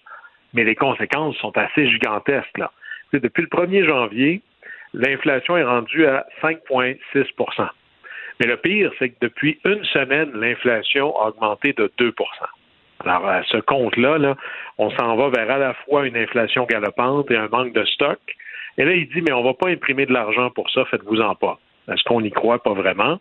Et là, la production, euh, c'est assez dur. Peu importe où vous êtes en Russie, il manque de tout, là. Parce que tout le monde est parti, puis il n'y a plus rien qui rentre. Alors, tout ce qui a besoin de pièces qui sont faites dans d'autres pays, ben là, les chaînes de montage s'arrêtent. Avions, automobiles, électroménagers, il n'y a plus rien qui fonctionne. Et ce qui est le plus, euh, peut-être, euh, délicieux là-dedans, c'est à quel point le plan de le trésor de guerre, littéralement, pour faire la guerre de euh, Vladimir Poutine, c'était 630 milliards qu'il avait à l'étranger réservés pour ça. Jamais avait-il pensé que tout ça serait gelé ou saisi. Alors imaginez, là, vous vous faites un petit trésor de guerre pour pouvoir. Mais j'avais vu que c'était votre moi- manœuvre en j'avais vu que c'était moitié-moitié, là. Une moitié à l'étranger, une moitié en Russie. A- présentement, il n'y a pas l'air d'être en mesure de s'en servir, ou à tout le moins, il en a eu besoin parce qu'aujourd'hui, et je m'explique mal pourquoi est-ce qu'il l'a payé, la Russie devait rembourser une portion de sa dette, et imaginez, c'était une dette payable uniquement en dollars américains. Alors, comme lui, il y a des roubles, il a fallu qu'il y ait ça prenait un camion de roubles pour arriver Ouais, à ça. ça. Moi, d'ailleurs, je demandais pourquoi est-ce qu'il a payé. Euh, S'il n'avait pas payé, qu'est-ce que ça aurait changé? Euh, sa cote de crédit aurait été affectée. Mais quelle, mettons qu'il y avait une super belle cote de crédit, quelle banque occidentale est prête à prêter de l'argent en Russie présentement? Alors, probablement que pas beaucoup. Et là, la réponse de M. Poutine, c'était de dire aux Russes, euh, ben, moi, je vais, je vais me lever contre les bouleversements, je vais augmenter le salaire minimum, je vais augmenter les pensions, augmenter le salaire des employés de l'État. On se demande avec quel argent, puis est-ce que c'est pas là la recette de contribuer lui-même à l'inflation, puis même aider les entreprises touchées? Alors, je pense qu'au-delà du discours, il n'y a pas beaucoup de- chèques qui vont sortir du, Kremlin. Et le plus, je dirais, délicieux, c'était un message à peine voilé. Oui, il a dit, vous savez, il y a plein de compagnies étrangères qui ont quitté, mais un message pour les compagnies étrangères, essentiellement occidentales, qui veulent rester en Russie. Euh, vous êtes les bienvenus et celles qui vont rester vont avoir énormément d'opportunités de développement. Et pour moi, ça, c'est un signe très parlant de quelqu'un qui réfléchit dans une mentalité où la corruption est roi. Hein, il s'adresse essentiellement aux entreprises en disant si vous restez en Russie, vous allez avoir le pays à vous tout seul ou à peu près là. Si vous avez le Mais goût de devenir un que- oligarque, là, euh, on va s'organiser. C'est ça, mais il oublie que ces compagnies-là ont euh, d'autres commettants. Là. Ils ont des actionnaires, ils ont des banques. Alors, quelle sera la compagnie qui va dire non, non, moi je reste en Russie puis je vais essayer de profiter de la guerre pour être un, ce qu'on Mais il y a, anglais y a un mouvement aux États-Unis. là. Je voyais l'entreprise, les, les gens d'affaires Koch, là, K-O-C-H, euh, qui, qui défendaient l'idée de rester en Russie, de continuer à faire des affaires. Il y a un, je dis pas que c'est un mouvement euh, dominant ou majoritaire, mais il existe un mouvement de, de multinationales, entre autres américaines, qui défendent pas la Russie, qui défendent pas la guerre, mais qui défendent que, bon, les affaires sont les affaires, puis on a le droit de rester en Russie. Là. Ce mouvement-là existe. Il existe. Et puis bon, les Koch brothers sont, sont très, très proches d'une droite américaine particulière. C'est eux qui sont derrière euh, la montée du Tea Party et autres. Est-ce qu'eux vont subir des, des sanctions? Euh, parce que là, la marge de manœuvre légale, elle est très, très, très mince. Là. Et si jamais il y avait un réel intérêt, imaginez comment vous faites pour continuer à faire des affaires en Russie si les banques n'ont pas le droit de financer vos activités en Russie. Alors, il y a plein de manières d'empêcher cette chose-là, mais moi, je pense qu'il va y avoir un risque réputationnel grandissant lié à ça, un peu comme dans une certaine dérive du mécartisme, il y avait l'idée de si tu as des amis russes, on ne parle plus. J'ai bien hâte de voir quelle compagnie va pouvoir se défendre après Mm, ouais. d'être restée là. Euh, Guillaume, demain, on va surveiller Joe Biden qui va s'entretenir avec Xi Jinping, donc euh, chef d'État américain et chinois qu'on surveille dans ce dossier-là, qui pourrait être peut-être la clé vers un, un dénouement. Euh, bon, on espère que Joe Biden va prendre un grand café avant cette rencontre-là, mais est-ce que quand même ces décennies de, de, de carrière vont l'aider dans ce qui sera peut-être une des pas- rencontres pas, les plus... pas c'est pas juste le café, Vincent. faut qu'il soit bien reposé. Ouais, une bonne nuit de Ce sommeil, soir- ce soir, un là, bon déjeuner complet. Mais euh, est-ce que quand même il sera, euh, disons, parce que dans les, ces, mouvements pendant les prochaines semaines vont définir un peu sa présidence possiblement? Oui, et, le fait que, parce qu'on imagine que le président américain peut parler à qui il veut, ça fait pas toujours les nouvelles. Le fait que cette rencontre ou cette rencontre-là soit publique, ça fait juste monter les attentes. Et, ça, mais on va voir contre qui ou pour qui ça va jouer. Mais il y a des moments qui font les présidences. Ce moment-là est probablement en train de faire la présidence de Biden, pour qui tout allait mal juste avant. Faut le dire, il passait par un président éteint, qui n'avait pas d'ascendance sur le Congrès, qui était pris. C'est comme si le monde avait changé autour de lui, puis lui avait de la difficulté à suivre. Les woke prennent le contrôle du Parti démocrate, les hyper partisans prennent le contrôle du Parti républicain, et lui qui a passé quand même 30 ans au Sénat, euh, au Sénat où le jeu favori c'est Let's make a deal, ça fonctionne pas là. Et là arrive ça et on voit que tout ce que Biden a fait dans sa vie l'a comme parfaitement préparé à la crise d'aujourd'hui. D'abord, comme sénateur, il était au comité des relations étrangères. Il présidait même le, le sous-comité sur l'Europe. Alors, il n'y a pas un leader en Europe qui n'a pas rencontré. Là. Les sénateurs, ça voyage. Alors, il a fait partie de je ne sais pas combien de délégations à l'étranger. Huit ans comme vice-président. Et Obama s'en servait beaucoup, pas juste pour ses contacts, mais c'est souvent lui qui prenait le dossier des relations extérieures. Alors, il a son propre réseau et ça l'a toujours passionné et occupé. C'est vraiment son domaine d'expertise. Et comme disait Brian Mulroney, ceux qui comprennent pas que les relations personnelles, ça compte en relations internationales, comprennent rien ni à un ni à l'autre. Et Biden, c'est un vieux, c'est un vieux guerrier de la guerre froide. Il a connu les derniers moments, la bataille, l'enlisement des Russes en Afghanistan. Il était dans ces mouvements-là. Et il est devenu, sur le tard, un amoureux de ce qu'il appelle le nouvel ordre mondial, c'est-à-dire la démocratie libérale, des règles multilatérales, l'économie de marché. Et tout son passé, tous ses réflexes sont l'idée que les États-Unis ne soient pas le policier de la planète, mais plutôt une espèce de leader à l'intérieur d'un monde multilatéral. Toute sa vie, ça a été ça. Toute sa vie, ça a été, si on bouge, il faut le faire avec l'OTAN, avec l'Union européenne, avec le G7. Alors, on ne surprend pas quand on voit l'habilité avec laquelle il a construit une alliance occidentale contre la Russie, que ce soit sur les sanctions ou le reste. C'est ça qu'il est, lui. Et j'écoutais son discours sur euh, le, fameux 800 millions d'aides à, à l'Ukraine. Ça ressemble beaucoup à Franklin Delano Roosevelt. On est en 1940. Les Américains ne veulent pas aller dans un conflit militaire eux-mêmes en Europe. Roosevelt, lui, veut y aller et il doit marcher une fine ligne. Et il invente un concept comme quoi les Américains doivent rester à la fois neutres et à la fois devenir l'arsenal de la démocratie. Et là, il dit aux usines, produisez des avions, produisez des fusils, des bombes, puis on va envoyer tout ça en Europe. Mais on ne prend pas parti, par Quand il est entré en guerre, il y en avait du matériel.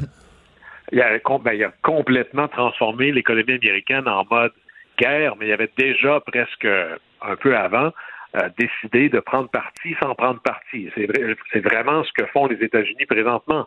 Euh, présentement, il est même en train de dépasser. D'ailleurs, j'écoutais le discours du président Zelensky devant le Parlement allemand. Euh, ils ont un peu, euh, il leur a frotté les oreilles. C'était assez spécial, en disant même au Parlement allemand, vous êtes des leaders d'Europe. Comment ça se fait qu'un pays, l'autre côté de l'Atlantique, nous aide plus que vous? Et ça, c'est une leçon très dure pour les Allemands qui veulent se voir et jouer un rôle de leader au sein de l'Europe. Alors moi, je m'attends à ce que l'Union européenne euh, décide à tout le moins, parce qu'il y a une grande conversation en Europe depuis longtemps et qui s'accélère de, à un moment donné, il va falloir assumer notre propre sécurité nous-mêmes. Hein, il y a quand même l'Allemagne, la Grande-Bretagne, la France. On devrait être assez costaud pour avoir une réelle défense européenne et se dire on va arrêter de s'appuyer sur le grand frère de l'OTAN, qui sont les États-Unis. Alors regardez bien s'accélérer je dirais, le positionnement militaire et la puissance militaire de l'Union européenne. Ça va être intéressant de voir le leadership allemand là-dedans. Ça, ça va être spécial. Finalement, tu penses qu'il y a des leçons pour nous dans, en Ukraine? C'est intéressant de voir le rôle de l'Ukraine, pas juste du président Zelensky, mais aussi du peuple ukrainien. C'est quoi le leadership? Il y a des leçons à tirer de ça euh, pour le Québec et pour le Canada. D'abord, c'est pas juste la taille. Hein, on le voit, c'est pas le plus riche le plus puissant. Euh, L'Ukraine est en train d'être à la tête d'une coalition internationale et c'est loin d'être le plus riche et le plus puissant. Mais la première leçon, c'est que tu peux pas être plus, tu peux pas demander à d'autres d'être plus engagés que tu l'es toi-même. La première chose, souvenez-vous quand le président Zelensky avait dit aux Américains, j'ai pas besoin d'un sauve-conduit pour me sauver, j'ai besoin de munitions. Et c'est parce que lui et les Ukrainiens ont décidé de se battre jusqu'à leur dernier souffle que ça nous a entraînés à faire de même tu peux pas être convaincant si tu n'es pas toi-même le plus convaincu. Mais ils ont, ils ont potentiellement changé l'histoire du monde parce que s'ils avaient capitulé la deuxième journée, après l'attaque, mettons, l'attaque est le jeudi matin, le vendredi soir ou durant la fin de semaine, l'Ukraine capitule, euh, ça change tout, là. On aurait un président en exil installé quelque part aux États-Unis ou en Grande-Bretagne. C'est un peu ça la recette. Un, Poutine, un Poutine triomphant, peut-être prêt à aller plus loin dans l'OTAN en disant après un tel succès militaire, pourquoi s'arrêter? Euh... Exactement. Puis la deuxième grande leçon de leadership, euh, et là-dessus, euh, Mulroney avait donné le même exemple sur l'environnement, il faut que tu agisses d'abord. Tu peux pas exiger des autres de bouger si toi, tu ne l'as pas fait au maximum de tes capacités d'abord. Alors, l'Ukraine l'a fait avec le reste du monde, mais imaginez pourquoi est-ce que c'est pas le Canada qui est le leader de cette coalition-là, comme on l'avait été, par exemple, sur l'Afrique du Sud, ben c'est parce que nous, on n'a pas fait le maximum qui pouvait être fait. Alors, tu ne peux pas demander aux autres d'agir si toi, tu n'as pas déjà agi. Alors, être le plus convaincu et d'en faire une réelle priorité et d'agir d'abord, ça permet d'entraîner, d'inspirer, de bouger, bref, d'être le leader de même des plus riches et des plus puissants que soi. Il y a une leçon là-dedans pour tout le monde, mais aussi pour le gouvernement du Québec et le gouvernement du Canada. Guillaume, merci. À demain. Pendant que votre attention est centrée sur vos urgences du matin, vos réunions d'affaires du midi, votre retour à la maison ou votre emploi du soir, celle de Desjardins Entreprises est centrée sur plus de 400 000 entreprises à toute heure du jour. Grâce à notre connaissance des secteurs d'activité et à notre accompagnement spécialisé, nous aidons les entrepreneurs à relever chaque défi pour qu'ils puissent rester centrés sur ce qui compte, le développement de leur entreprise.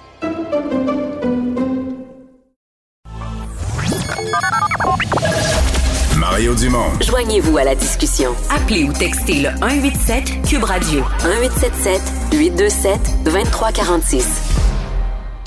Et on rejoint Julie Couture pour nous parler de Québec. Bonjour Julie. Allô Mario, comment ça va? Ça va bien. Alors, euh, une Ukrainienne là, qui a quitté son pays, qui a fui la guerre et qui est arrivée chez vous à Québec. Une femme extrêmement courageuse qu'on a rencontrée aujourd'hui, Mario. Elle s'appelle Olena. Elle a 42 ans. C'est une ancienne journaliste euh, qui est mère de famille avec son conjoint, ses deux enfants.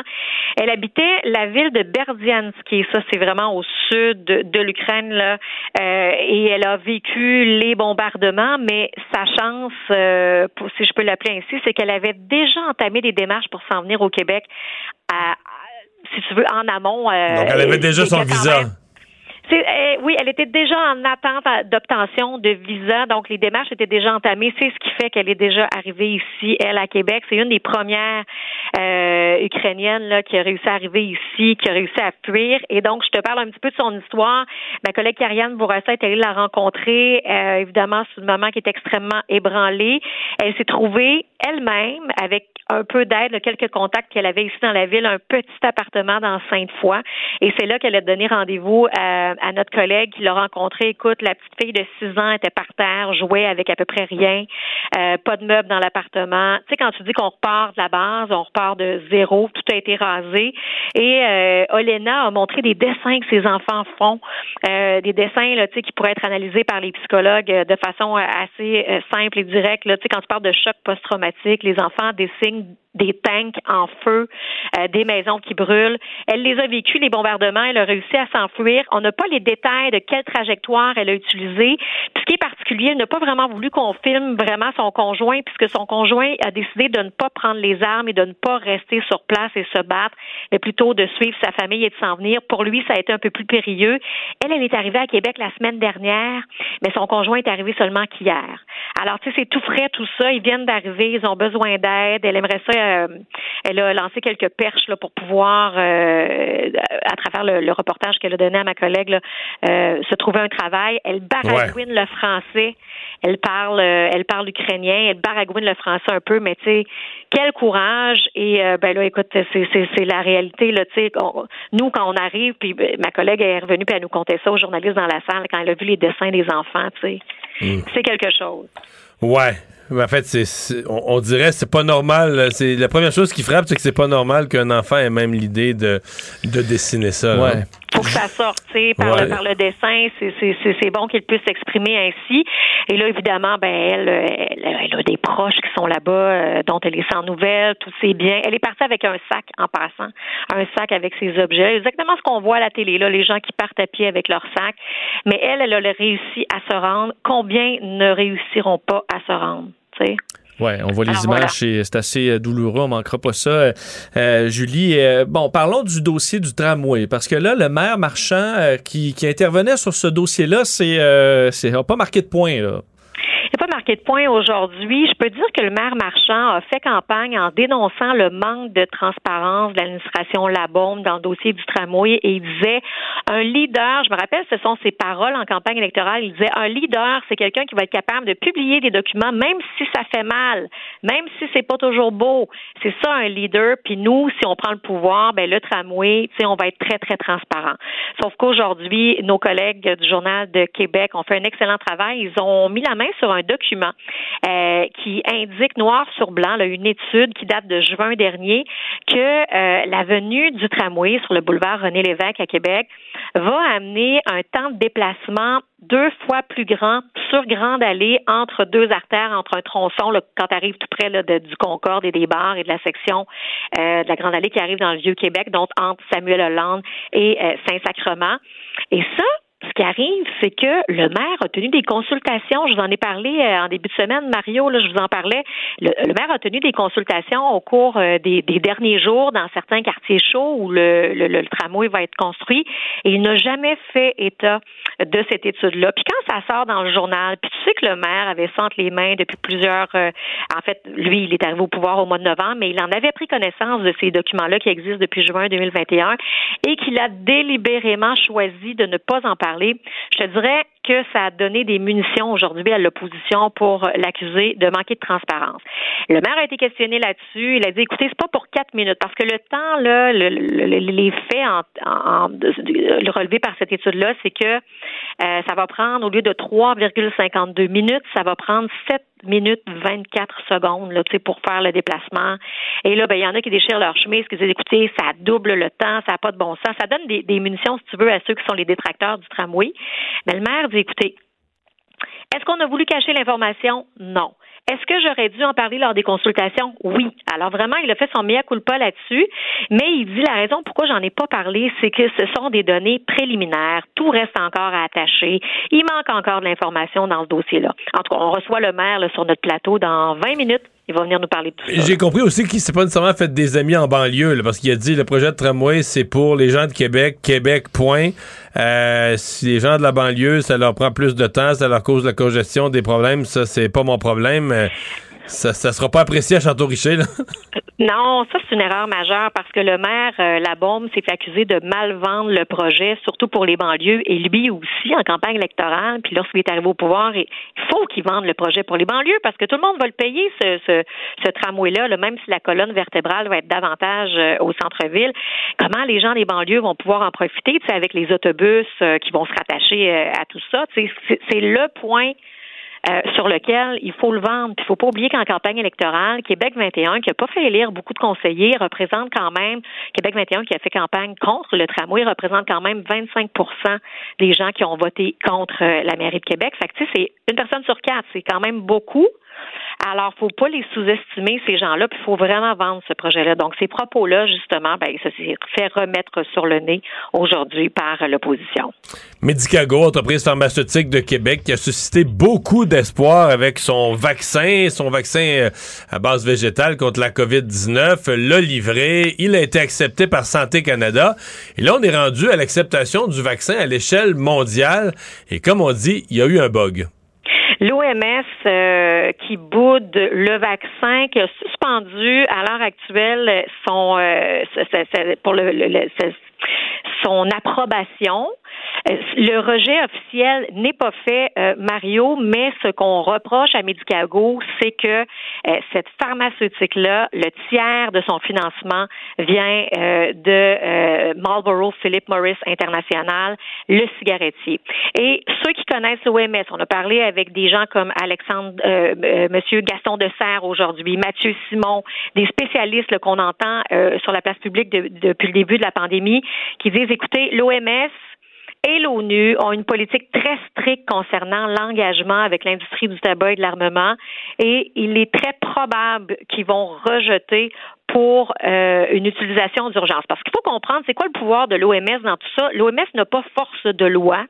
Euh, L'OMS fait des recommandations, mais aussi pourrait exclure euh, ce type de vaccin-là de ce qu'on appelle le Vaccines Global Access, le COVAX, qui est une initiative mondiale de partage de vaccins parce que l'OMS va organiser des, des campagnes de vaccination dans les pays du tiers-monde, en Afrique, en Haïti, et là va très certainement, euh, s'il rejette officiellement ce, ce, ce, ce, ce, ce vaccin-là, ne pas euh, le recommander lorsqu'ils font ces campagnes-là. Mais euh, Julie, la première question moi, qui me vient en tête, probablement à beaucoup de gens qui nous, qui nous écoutent, c'est mais on, on a investi le 173 millions, là, le. Canada, dans ce dossier-là. Euh, ça nous tentait pas de vérifier d'a- d'avance. Est-ce que l'OMS fait pas des vérifications auprès des quelques pharmaceutiques qui travaillent sur des vaccins pour dire, bon, euh, est-ce que tout est en règle? Parce que là, on s'en rend compte, le vaccin il est fait, c'est un peu dommage. Euh, C'est tout à fait, euh, c'est tout à fait exact euh, ce, que, ce que tu soulèves. Puis la question a été posée au ministre de la Santé, Jean-Yves Duclos, aujourd'hui, qui a tout simplement répondu en disant écoutez, nous faisons en sorte que euh, la pharmaceutique euh, puisse euh, avoir de bons liens avec l'OMS pour qu'on puisse vendre ce vaccin-là un peu partout dans le monde, parce que, tu sais, c'est vraiment particulier parce qu'on ne sait pas quel effet boule de neige tout ça va avoir. Parce que si l'OMS dit non, ben ça pourrait dissuader certains pays à l'adopter parce que ceux qui ont le, le, le fin mot de l'histoire, c'est comme ici Santé Canada, c'est la FDA, la Food and Drug Administration aux États-Unis, puis ces organismes-là dans chaque pays. Alors oui, euh, et je parlais avec Mathieu Simon, le, Mais ça reste, excuse-moi, mais ça reste un bon vaccin. C'est des Oui. pays sabrés, ça reste un bon vaccin. C'est que on on n'accepte pas que parmi les investisseurs qui ont fourni, parce que ça prend beaucoup de capitaux, le faire un, projet de recherche comme ça, le mener à terme, payer les chercheurs pendant qu'il n'y a pas de revenus, qu'il n'y a pas de vente, ça prend beaucoup de capitaux développer un vaccin. Il y a une partie des capitaux, un 20% si on comprend bien, qui a été fourni par une entreprise qui est dans le domaine du, du tabac, mais ça reste un bon vaccin. C'est comme c'était de l'argent sale, là, entre guillemets, qui avait financé ce vaccin-là et que par principe, l'OMS disait nous, non, on veut pas toucher à ça. faut comprendre qu'il y a beaucoup de compétition dans le domaine pharmaceutique aussi à l'heure actuelle. Puis ce que les spécialistes trouvent dommage aussi, c'est que c'est un autre type de vaccin. C'est un vaccin à base de plantes.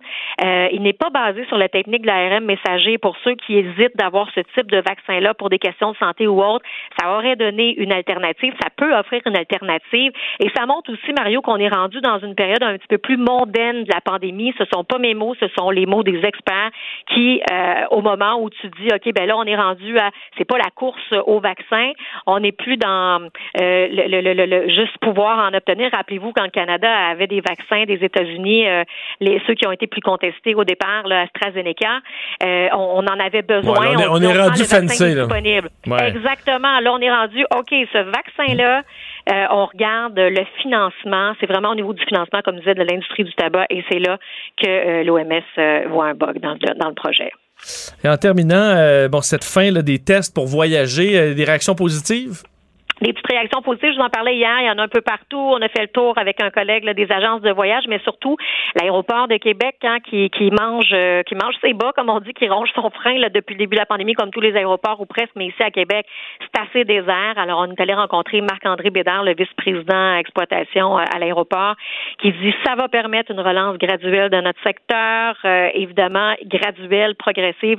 On s'attend pas à revenir au même taux de, de voyageurs. Là. On parle d'à peu près 1,8 million par année ici à Québec. Euh, ça, c'est le taux qu'on avait en 2019.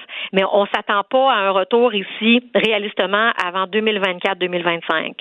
Ça va manger beaucoup de revenus, évidemment, euh, mais ça va reprendre progressivement et on applaudit là, ce qui se passe. On s'attend à un retour, euh, Mario, des pourcentages d'environ 60-70% de ce qu'on avait, là, dépendamment de la vente de billets, comment ça va se passer. En tout cas, la nouvelle d'aujourd'hui a remis l'optimisme dans le cœur des agents de, de voyage. Hey, merci Julie, à demain. Ça fait plaisir. À demain. Salut.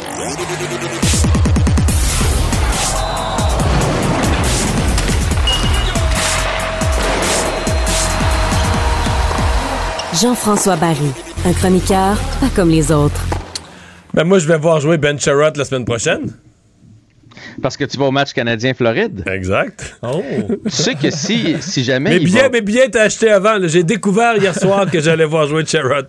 C'est pas parce que t'es un fan de Charrot à ce point-là. là. Non, non, non, que j'ai acheté des billets tout de suite après son échange. Non, pas quand même pas. On va sûrement lui rendre un bel hommage. D'ailleurs, c'est la tradition maintenant, quand un gars passe un certain temps dans une organisation, là, on fait un petit montage vidéo qu'on va diffuser euh, à, l'écran géant. Et tu sais que si jamais, parce qu'il savait pas encore s'il allait aller rejoindre les Panthers qui sont sur la côte ouest, euh, tu sais, ça fait du voyagement pour rien. Là. Fait que si on lui permet d'attendre à Montréal, régler ses affaires aussi, son premier match dans l'uniforme des Panthers pourrait être euh, contre le Canadien. OK, il pourrait ne pas avoir rejoint l'équipe avant. Il me semble que c'est bizarre. J'aimerais, moi, si j'étais lui, je voudrais en jouer un- Je Ouais. voudrais pas jouer mon premier match contre mon ancienne équipe. Je voudrais m'être habitué à l'uniforme au moins un soir, non? Ouais, je comprends, mais écoute, un petit peu pendant que je te parle, je sors, j'avais pas sorti l'horaire des, euh, des Panthers là, Ouais, exactement. Parce qu'il risque de faire dans- une passe à, à Gallagher. Là. à son mauvais coéquipier. Ben, c'est que dans le fond, regarde bien ça. Il joue ce soir contre Vegas, puis il joue demain contre Anaheim. Et après, euh, là, ils ont cinq jours de congé parce qu'évidemment, ils reviennent de l'Ouest et ils voyagent vers Montréal pour jouer le 24 Ok, fait qu'il y a- prochain. C'est qu'il n'y a pas d'entre-deux. là. C'est soit tu vas en urgence à la coupe et qu'il pourra comme probablement pas. Il pourrait pas ce soir, mais il pourrait être là demain. Là, mais est-ce que c'est brillant de la part de l'équipe? Les autres là, sont assurés de terminer euh, en bonne position pour les séries. Tu viens d'aller chercher un gars, tu veux qu'il se repose parce que les autres pensent faire 3-4 rondes de séries cette année.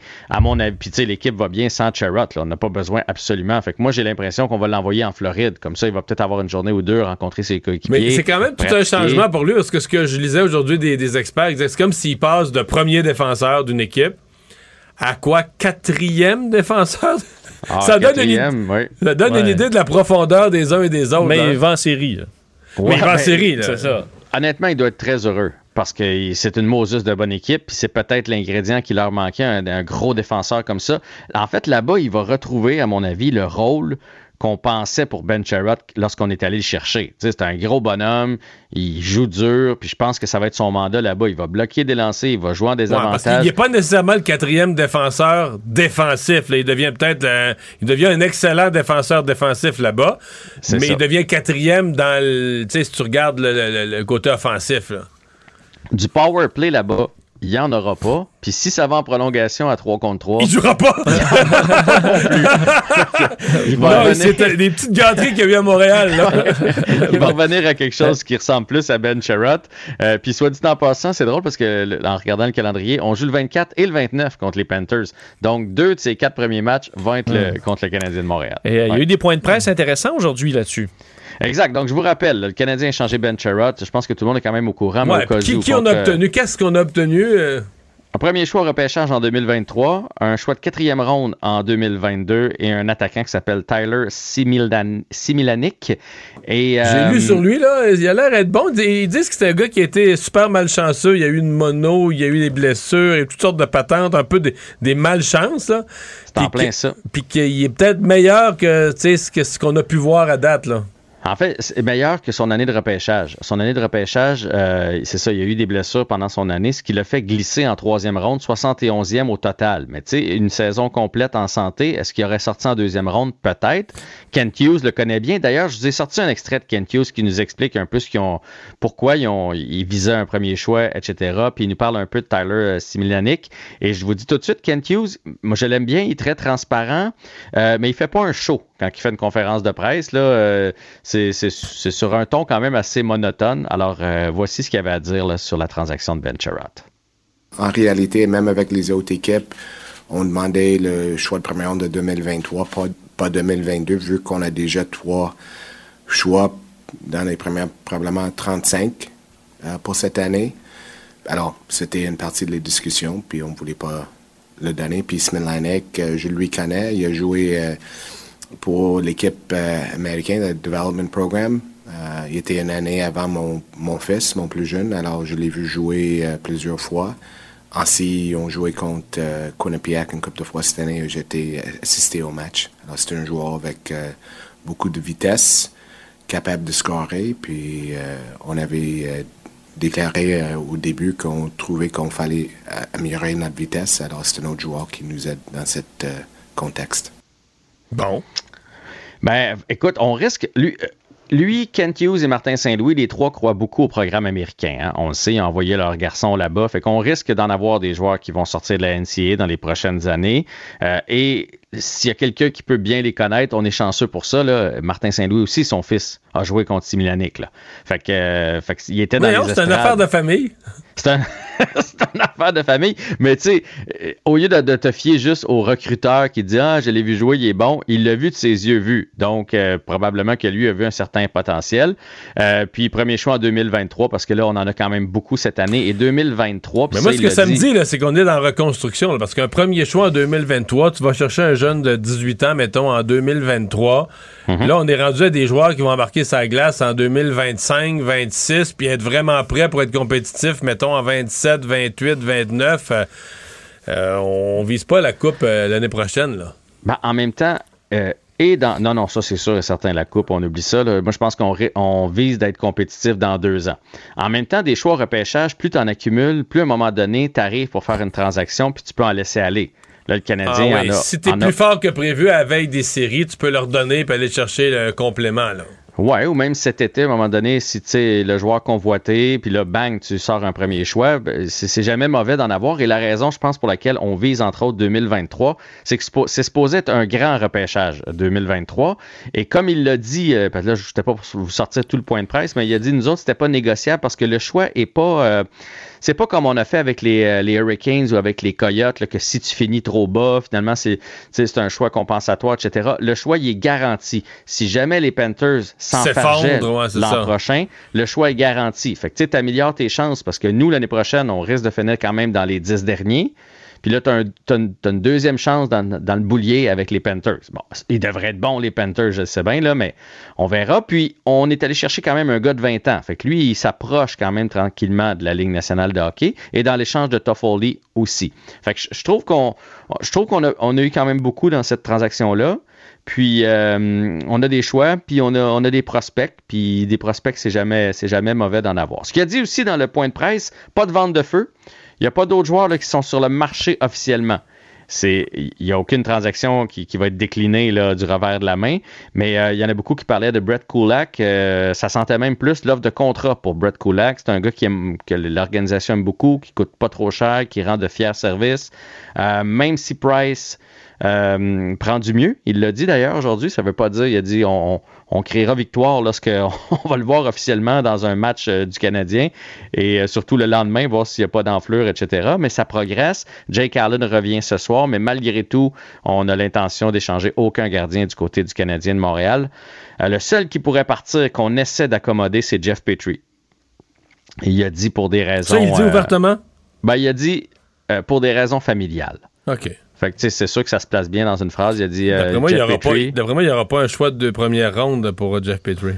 Ben, le problème, puis ça, il l'a dit, là, c'est tous les gros salariés sont pas passables. Tu sais, même euh, Ben Sherrod, vous savez qu'on a gardé 50% de son salaire hein, pour réussir à faire cette transaction-là.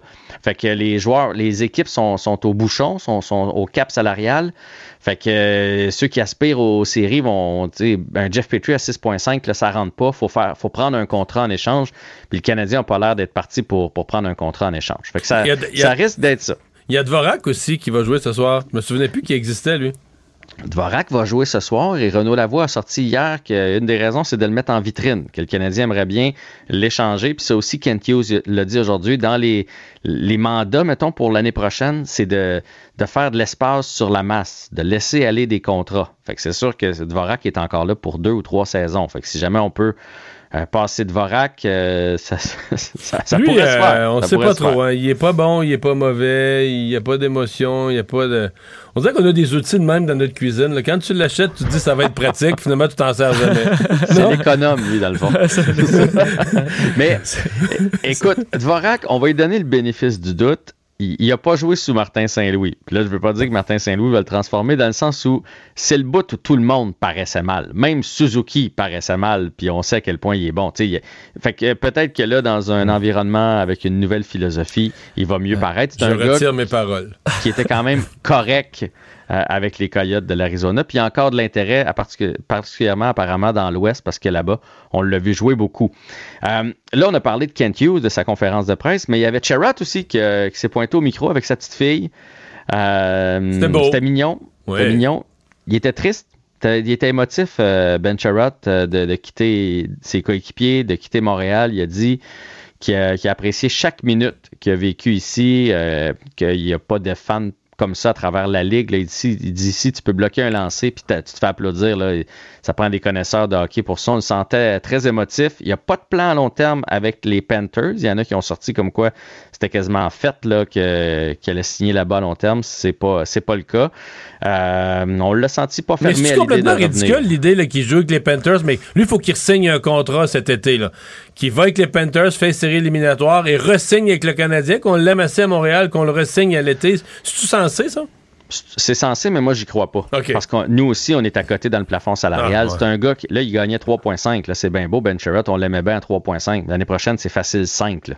Fait qu'à 5 millions par année, il va avoir 31 ans. Est-ce que tu t'embarques pour 5-6 ans avec Ben Sherratt? Euh, je, je crois pas. Puis là, il est émotif. Là, il aime bien Montréal, mais l'an prochain, quand San Jose va y faire de l'œil, quand Tampa Bay va y faire de l'œil, quand un peu partout. Des villes sans hiver, là, ouais, effectivement. Ouais, hey, merci Jean-François. Salut. All right. Il analyse la politique, il sépare les faits des rumeurs. Mario Dumont. Cube, Cube Radio. Cube Radio. Cube Radio. En direct à LCN. 7h27, Mario Dumont qui nous attend dans les studios de Cube Radio à Montréal. Mario, euh, ce projet de loi sur la fin de l'urgence sanitaire, c'est loin de passer. hein. Il y a eu encore énormément de critiques de la part des partis d'opposition qui s'en prennent au gouvernement de vouloir en quelque sorte garder le contrôle encore. Ouais. Oui, oui. Et euh, le gouvernement est en train de découvrir quand tu as quatre partis d'opposition devant toi et qu'ils souffrent tous dans la même direction, ben ils vantent, là. Et c'est ce qui se produit. euh, je pense pas que dans sa formule, le projet de loi soit si pire que ça. Mais il y a quelques défauts à ce projet de loi qui arrive sur un terrain miné pour le gouvernement. Euh, cette impression que le gouvernement euh, veut se garder le contrôle, veut se garder des pouvoirs, des pouvoirs exagérés trop longtemps, les contrats pour cinq ans, etc.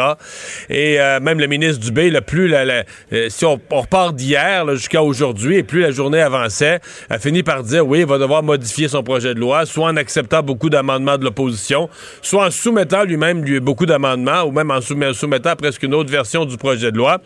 Euh, Pierre, je dirais, si on met bout à bout, le gouvernement rate sa sortie d'une certaine façon, sa sortie de pandémie ou sa sortie d'urgence sanitaire avec ça. Euh, les tarifs d'Hydro-Québec, ça peut être un dossier trop chic cette semaine qui va finir par un chèque. Bon, on va compenser les gens, mais sais, une erreur qui a été faite dans le passé, qui revient hanter le gouvernement. Euh, L'erreur aujourd'hui de M. Legault aussi, qui a insulté, qui est condescendant avec une députée d'opposition. Moi, je suis obligé de parler d'une semaine vraiment très, euh, très difficile. Une semaine ratée. C'était rentrée parlementaire. Il y avait eu les deux semaines de la, de la relâche. Et Ben là, oui. on revenait pour une espèce de dernier droit avant de. Avant, en juin, là, on ferme le Parlement, puis après ça, ça va être les élections. Alors, disons que cette semaine de reprise des travaux n'a pas été réussie pour le gouvernement de François Legault. Est-ce qu'il va pouvoir se reprendre avec ce chèque qu'il entend envoyer aux familles pour compenser la Ouais, bon. hausse des tarifs d'électricité? Sur le fond, sur la forme, je viens de le dire, là, ça paraît pas bien. Sur le fond, ben, c'est sûr que ça compense et. Comment dire? Quand, la loi a été votée, euh, je veux dire, moi, comme les autres, comme tous ceux qui regardent ça, il n'y a personne qui a dit voyons, ça n'a pas de bon sens, cette loi-là, l'inflation dans deux ans va être de 5% Personne n'a pensé à ça. C'est vrai que depuis 30 ans, l'inflation se tenait à 1-2% C'était plus un problème, l'inflation, mais Pierre, euh, des pandémies, ça n'existait plus, ça faisait un siècle, la grippe espagnole. Ben des ouais. guerres, ça n'existait plus, ça faisait 80 ans à la fin de la Deuxième Guerre mondiale. Euh, puis de l'inflation, ça n'existait plus, les années 80, 90. Mais- Mais, là, les années 2020, 2021, 2022 Tout nous ont, ra- nous ont non, non, à l'ordre sur plusieurs fronts. Là. Bon, mais même on a beau envoyer un chèque aux gens, il reste que c'est composé, ces hausses-là. L'année d'après, si c'est juste 2 Ah ouais. on absorbera le 5 en plus. C'est ça que ça veut dire. Tout à fait raison, tout à fait. Donc, c'est pour ça que. Euh, Est-ce que c'est la bonne méthode? C'est une méthode de compensation. Tu sais, c'est les pompiers qui arrivent, qui éteignent un feu dans l'immédiat, mais il reste un questionnement plus large là, pour le gouvernement sous sa, sa nouvelle formule qui avait de l'allure. C'est sûr que l'ancienne, l'ancienne formule, c'est que la Régie de l'énergie leur fixait le prix à tous les ans.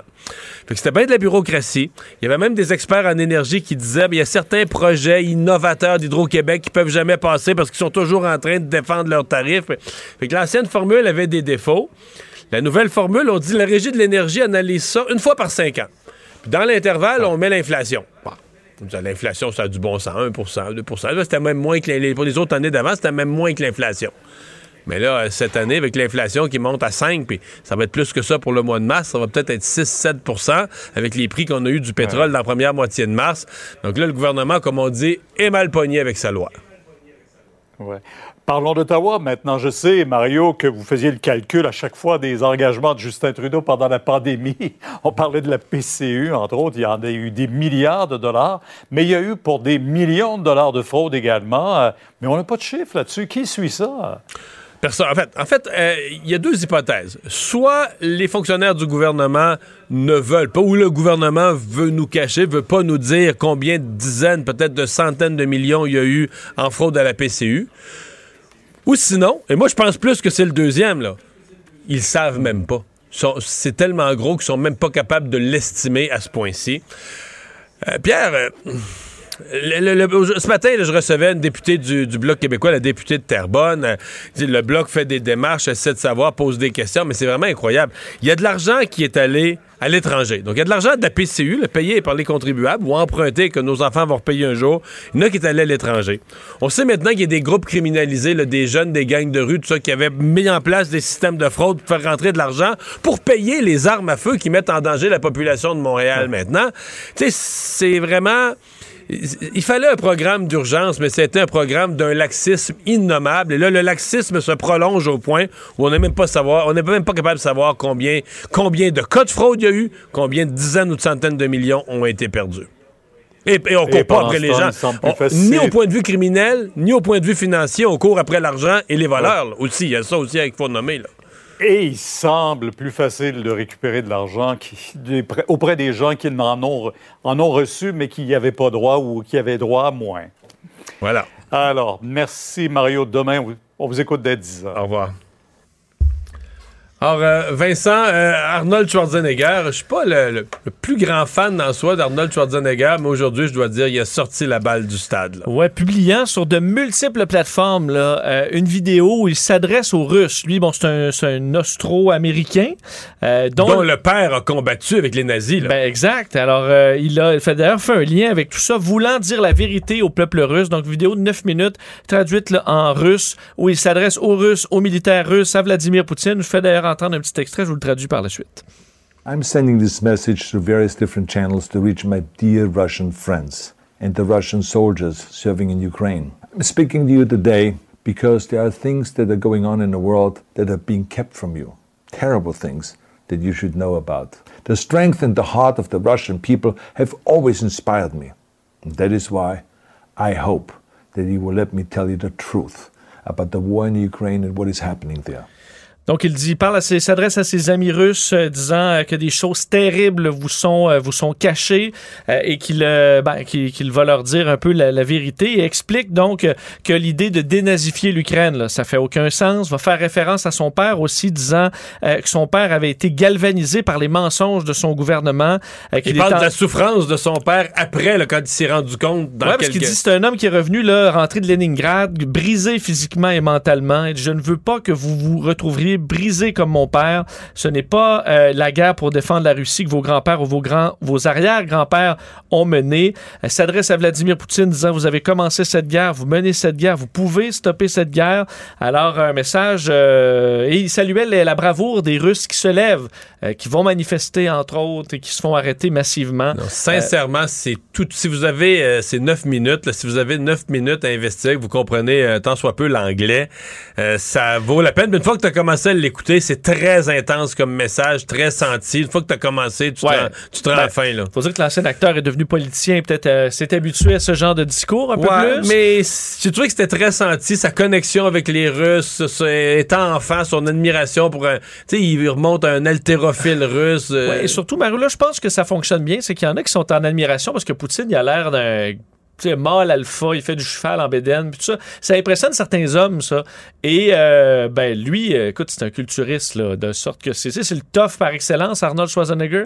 Donc, ceux qui, euh, à qui Poutine va, non, mais c'est sûr qu'un vibrer, un, jeune soldat russe qui écoute ça, puis qui dit, gars, je vais dire la vérité, puis ça, c'est sûr qu'il était branlé, là. Ouais.